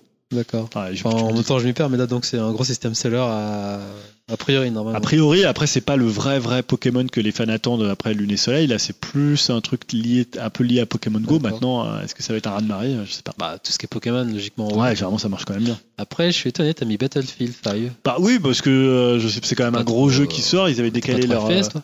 Non pas du tout même. Mais j'ai tout. Sur ah, le 20 novembre. Alors déjà, ce qui est sympa, c'est qu'il y a un mode solo, alors que les Call of n'en proposent plus. Donc euh, moi qui suis, je me rappelle moi quand j'étais plus jeune, je jouais tu sais, à Medal of Honor. Mm. Tu faisais les modes solo de Medal of Honor, ça te déchirait.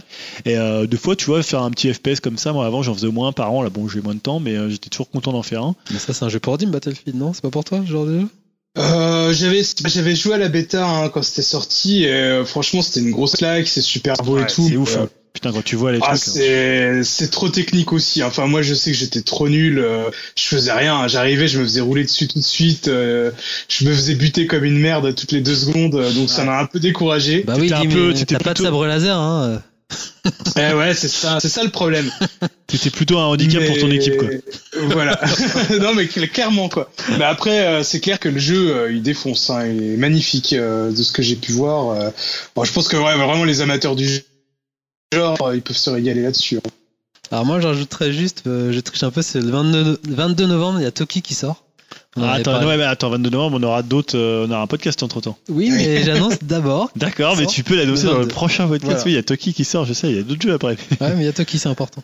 Ah, ok. Ah, bah, ok, Il y a c'est noté. Cyberpunk aussi qui sort, mais c'est pas Alors, c'est le 20 novembre, mais en 2088. Exactement.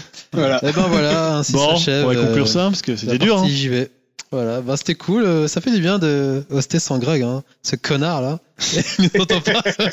C'est pas s'il Bisous, dort, Greg. on n'est pas s'il dort, s'il est mort, s'il est, euh, Ah, il Ah. est vivant. On a entendu Greg. voilà. il est, on ne sait pas trop ce qu'il a, peut-être une grippe, peut-être. euh, Donc ben, On va finir en à musique vous, ouais.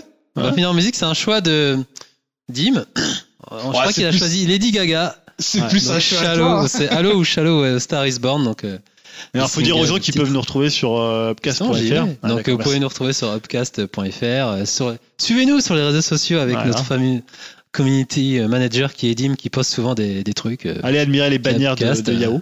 Donc on, on peut Les vous retrouver où, messieurs Alors, toi, vas-y, fais ta promo. Ah non, je, de promo, je connais même pas mon compte Twitter en fait. Donc, on peut retrouver Julien euh, qui parle de foot sur Twitter et qui fout la merde à chaque fois avec Non, euh, non, je- des journalistes. Et, Pas tout le temps. et voilà. Non, On mais je ne sais même pas le. le- je pourrais même pas Je crois que c'est. Sopor, Ouais, euh, Sopor euh, 78 ou Support 1978. je sais. 69, un truc comme ça. Mais je sais pas, non, mais vous allez. Support 69. Non, mais si vous voulez me Non, suivre, bref, ça n'a c'est pas grand intérêt, mais vous allez sur upcast.fr. N'hésitez pas à suivre euh, Upcast. Non, sur Upcast, le, Twitter de Upcast, et puis il y a tous d'Upcast, les. il y a- euh, Spotify aussi, on peut y retrouver. Et voilà, et puis laissez des étoiles aussi. euh, Non, par contre, non, ce qu'il faut, il faut faire la promo pour la, la- la liste musicale de qu'on a sur. Spotify. euh, bah, de- on a une liste, euh, un- une playlist de, depuis au moins 4 ans, je crois. Donc il y a 360 morceaux, je crois, c'est un truc de dingue. Euh, voilà, donc à chaque fois on en, on en rajoute. Greg en met quelques-uns parfois aussi. Euh, voilà, si vous voulez écouter un peu tout ce qu'on, de tout, tout ce dont on parle euh, en côté musique et tout ce qu'on met à la fin, sauf peut-être Star is Born qu'on ne mettra pas, mais je ne sais pas. Bah, attends, Mais, c'est euh, le coup de cœur de Dim. Faut Bah ouais, respecter mais Ah, c'est c'est plus je le choix d'Yao. Hein. Il C'est a le coup de cœur de Dim. Donc c'est ça qu'on va s'écouter alors, c'est ça? Ouais, c'est ça. euh, Ah, et aussi, euh, dernière promo, on peut, on peut aussi rappeler que normalement, euh, je dis bien normalement parce qu'il faut qu'on vérifie, mais on, on est diffusé sur la radio euh, Disco Boom, une radio, euh, une radio bretonne. Tout à fait. on est numéro 1 en Bretagne, je crois. euh, Voilà. numéro 1 sur les saucisses, euh, sur les saucisses galettes. Ouais, donc c'est bien Chalot qu'on va écouter et Dim va verser sa petite larme en repensant à ce film. Et, Bon, bah, j'écouterai ça attentivement. et voilà. Donc, main bah, sur le merci cœur. à vous. Hein. Bah, merci, à toi euh, d'avoir hosté. euh, Bah, merci, ouais. bah, C'est cool. Je crois, que, je crois que dans deux semaines, on va parler du Club Dorothée. Vu que Greg sera encore malade, il ne sait pas encore. Mais... eh, Ah, il aurait bien refilé, il aurait eh, bien refilé sa crève à faites un donc podcast Club Dorothée. hein. Ah, mais Franchement, je crois que ça va, être, plaisir. ça, va être ça. Ah, surtout, n'hésitez pas à laisser des commentaires aussi Ouais, hein, sur le c'est forum. Et, Pour avoir un peu de boulot pour podcast.fr. Et puis voilà, n'hésitez pas à dire ce que vous avez pensé aussi de, de Bohemian Rhapsody, par exemple. Voilà, et de, si certains ont commencé l'aventure Red Dead aussi, laissez vos impressions. Et puis voilà. Donc, ben, ciao les gars. Merci Julien, merci Dim, et merci au mort vivant Grégoire à côté, là, Voilà, qui fera Voilà. la technique. qui fera la technique. Bon, Salut à ciao. tous. Salut. Salut tout le monde.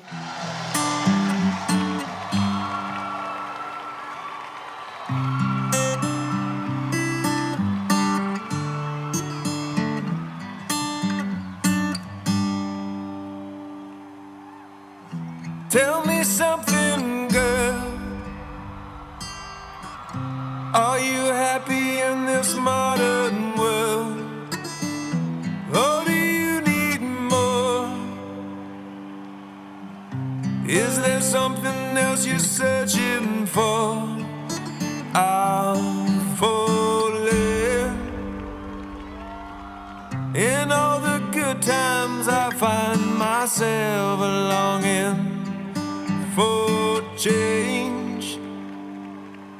And in the bad times, I fear myself.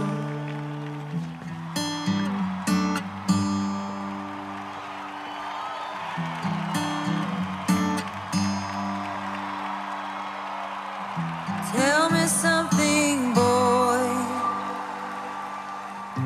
Aren't you tired trying?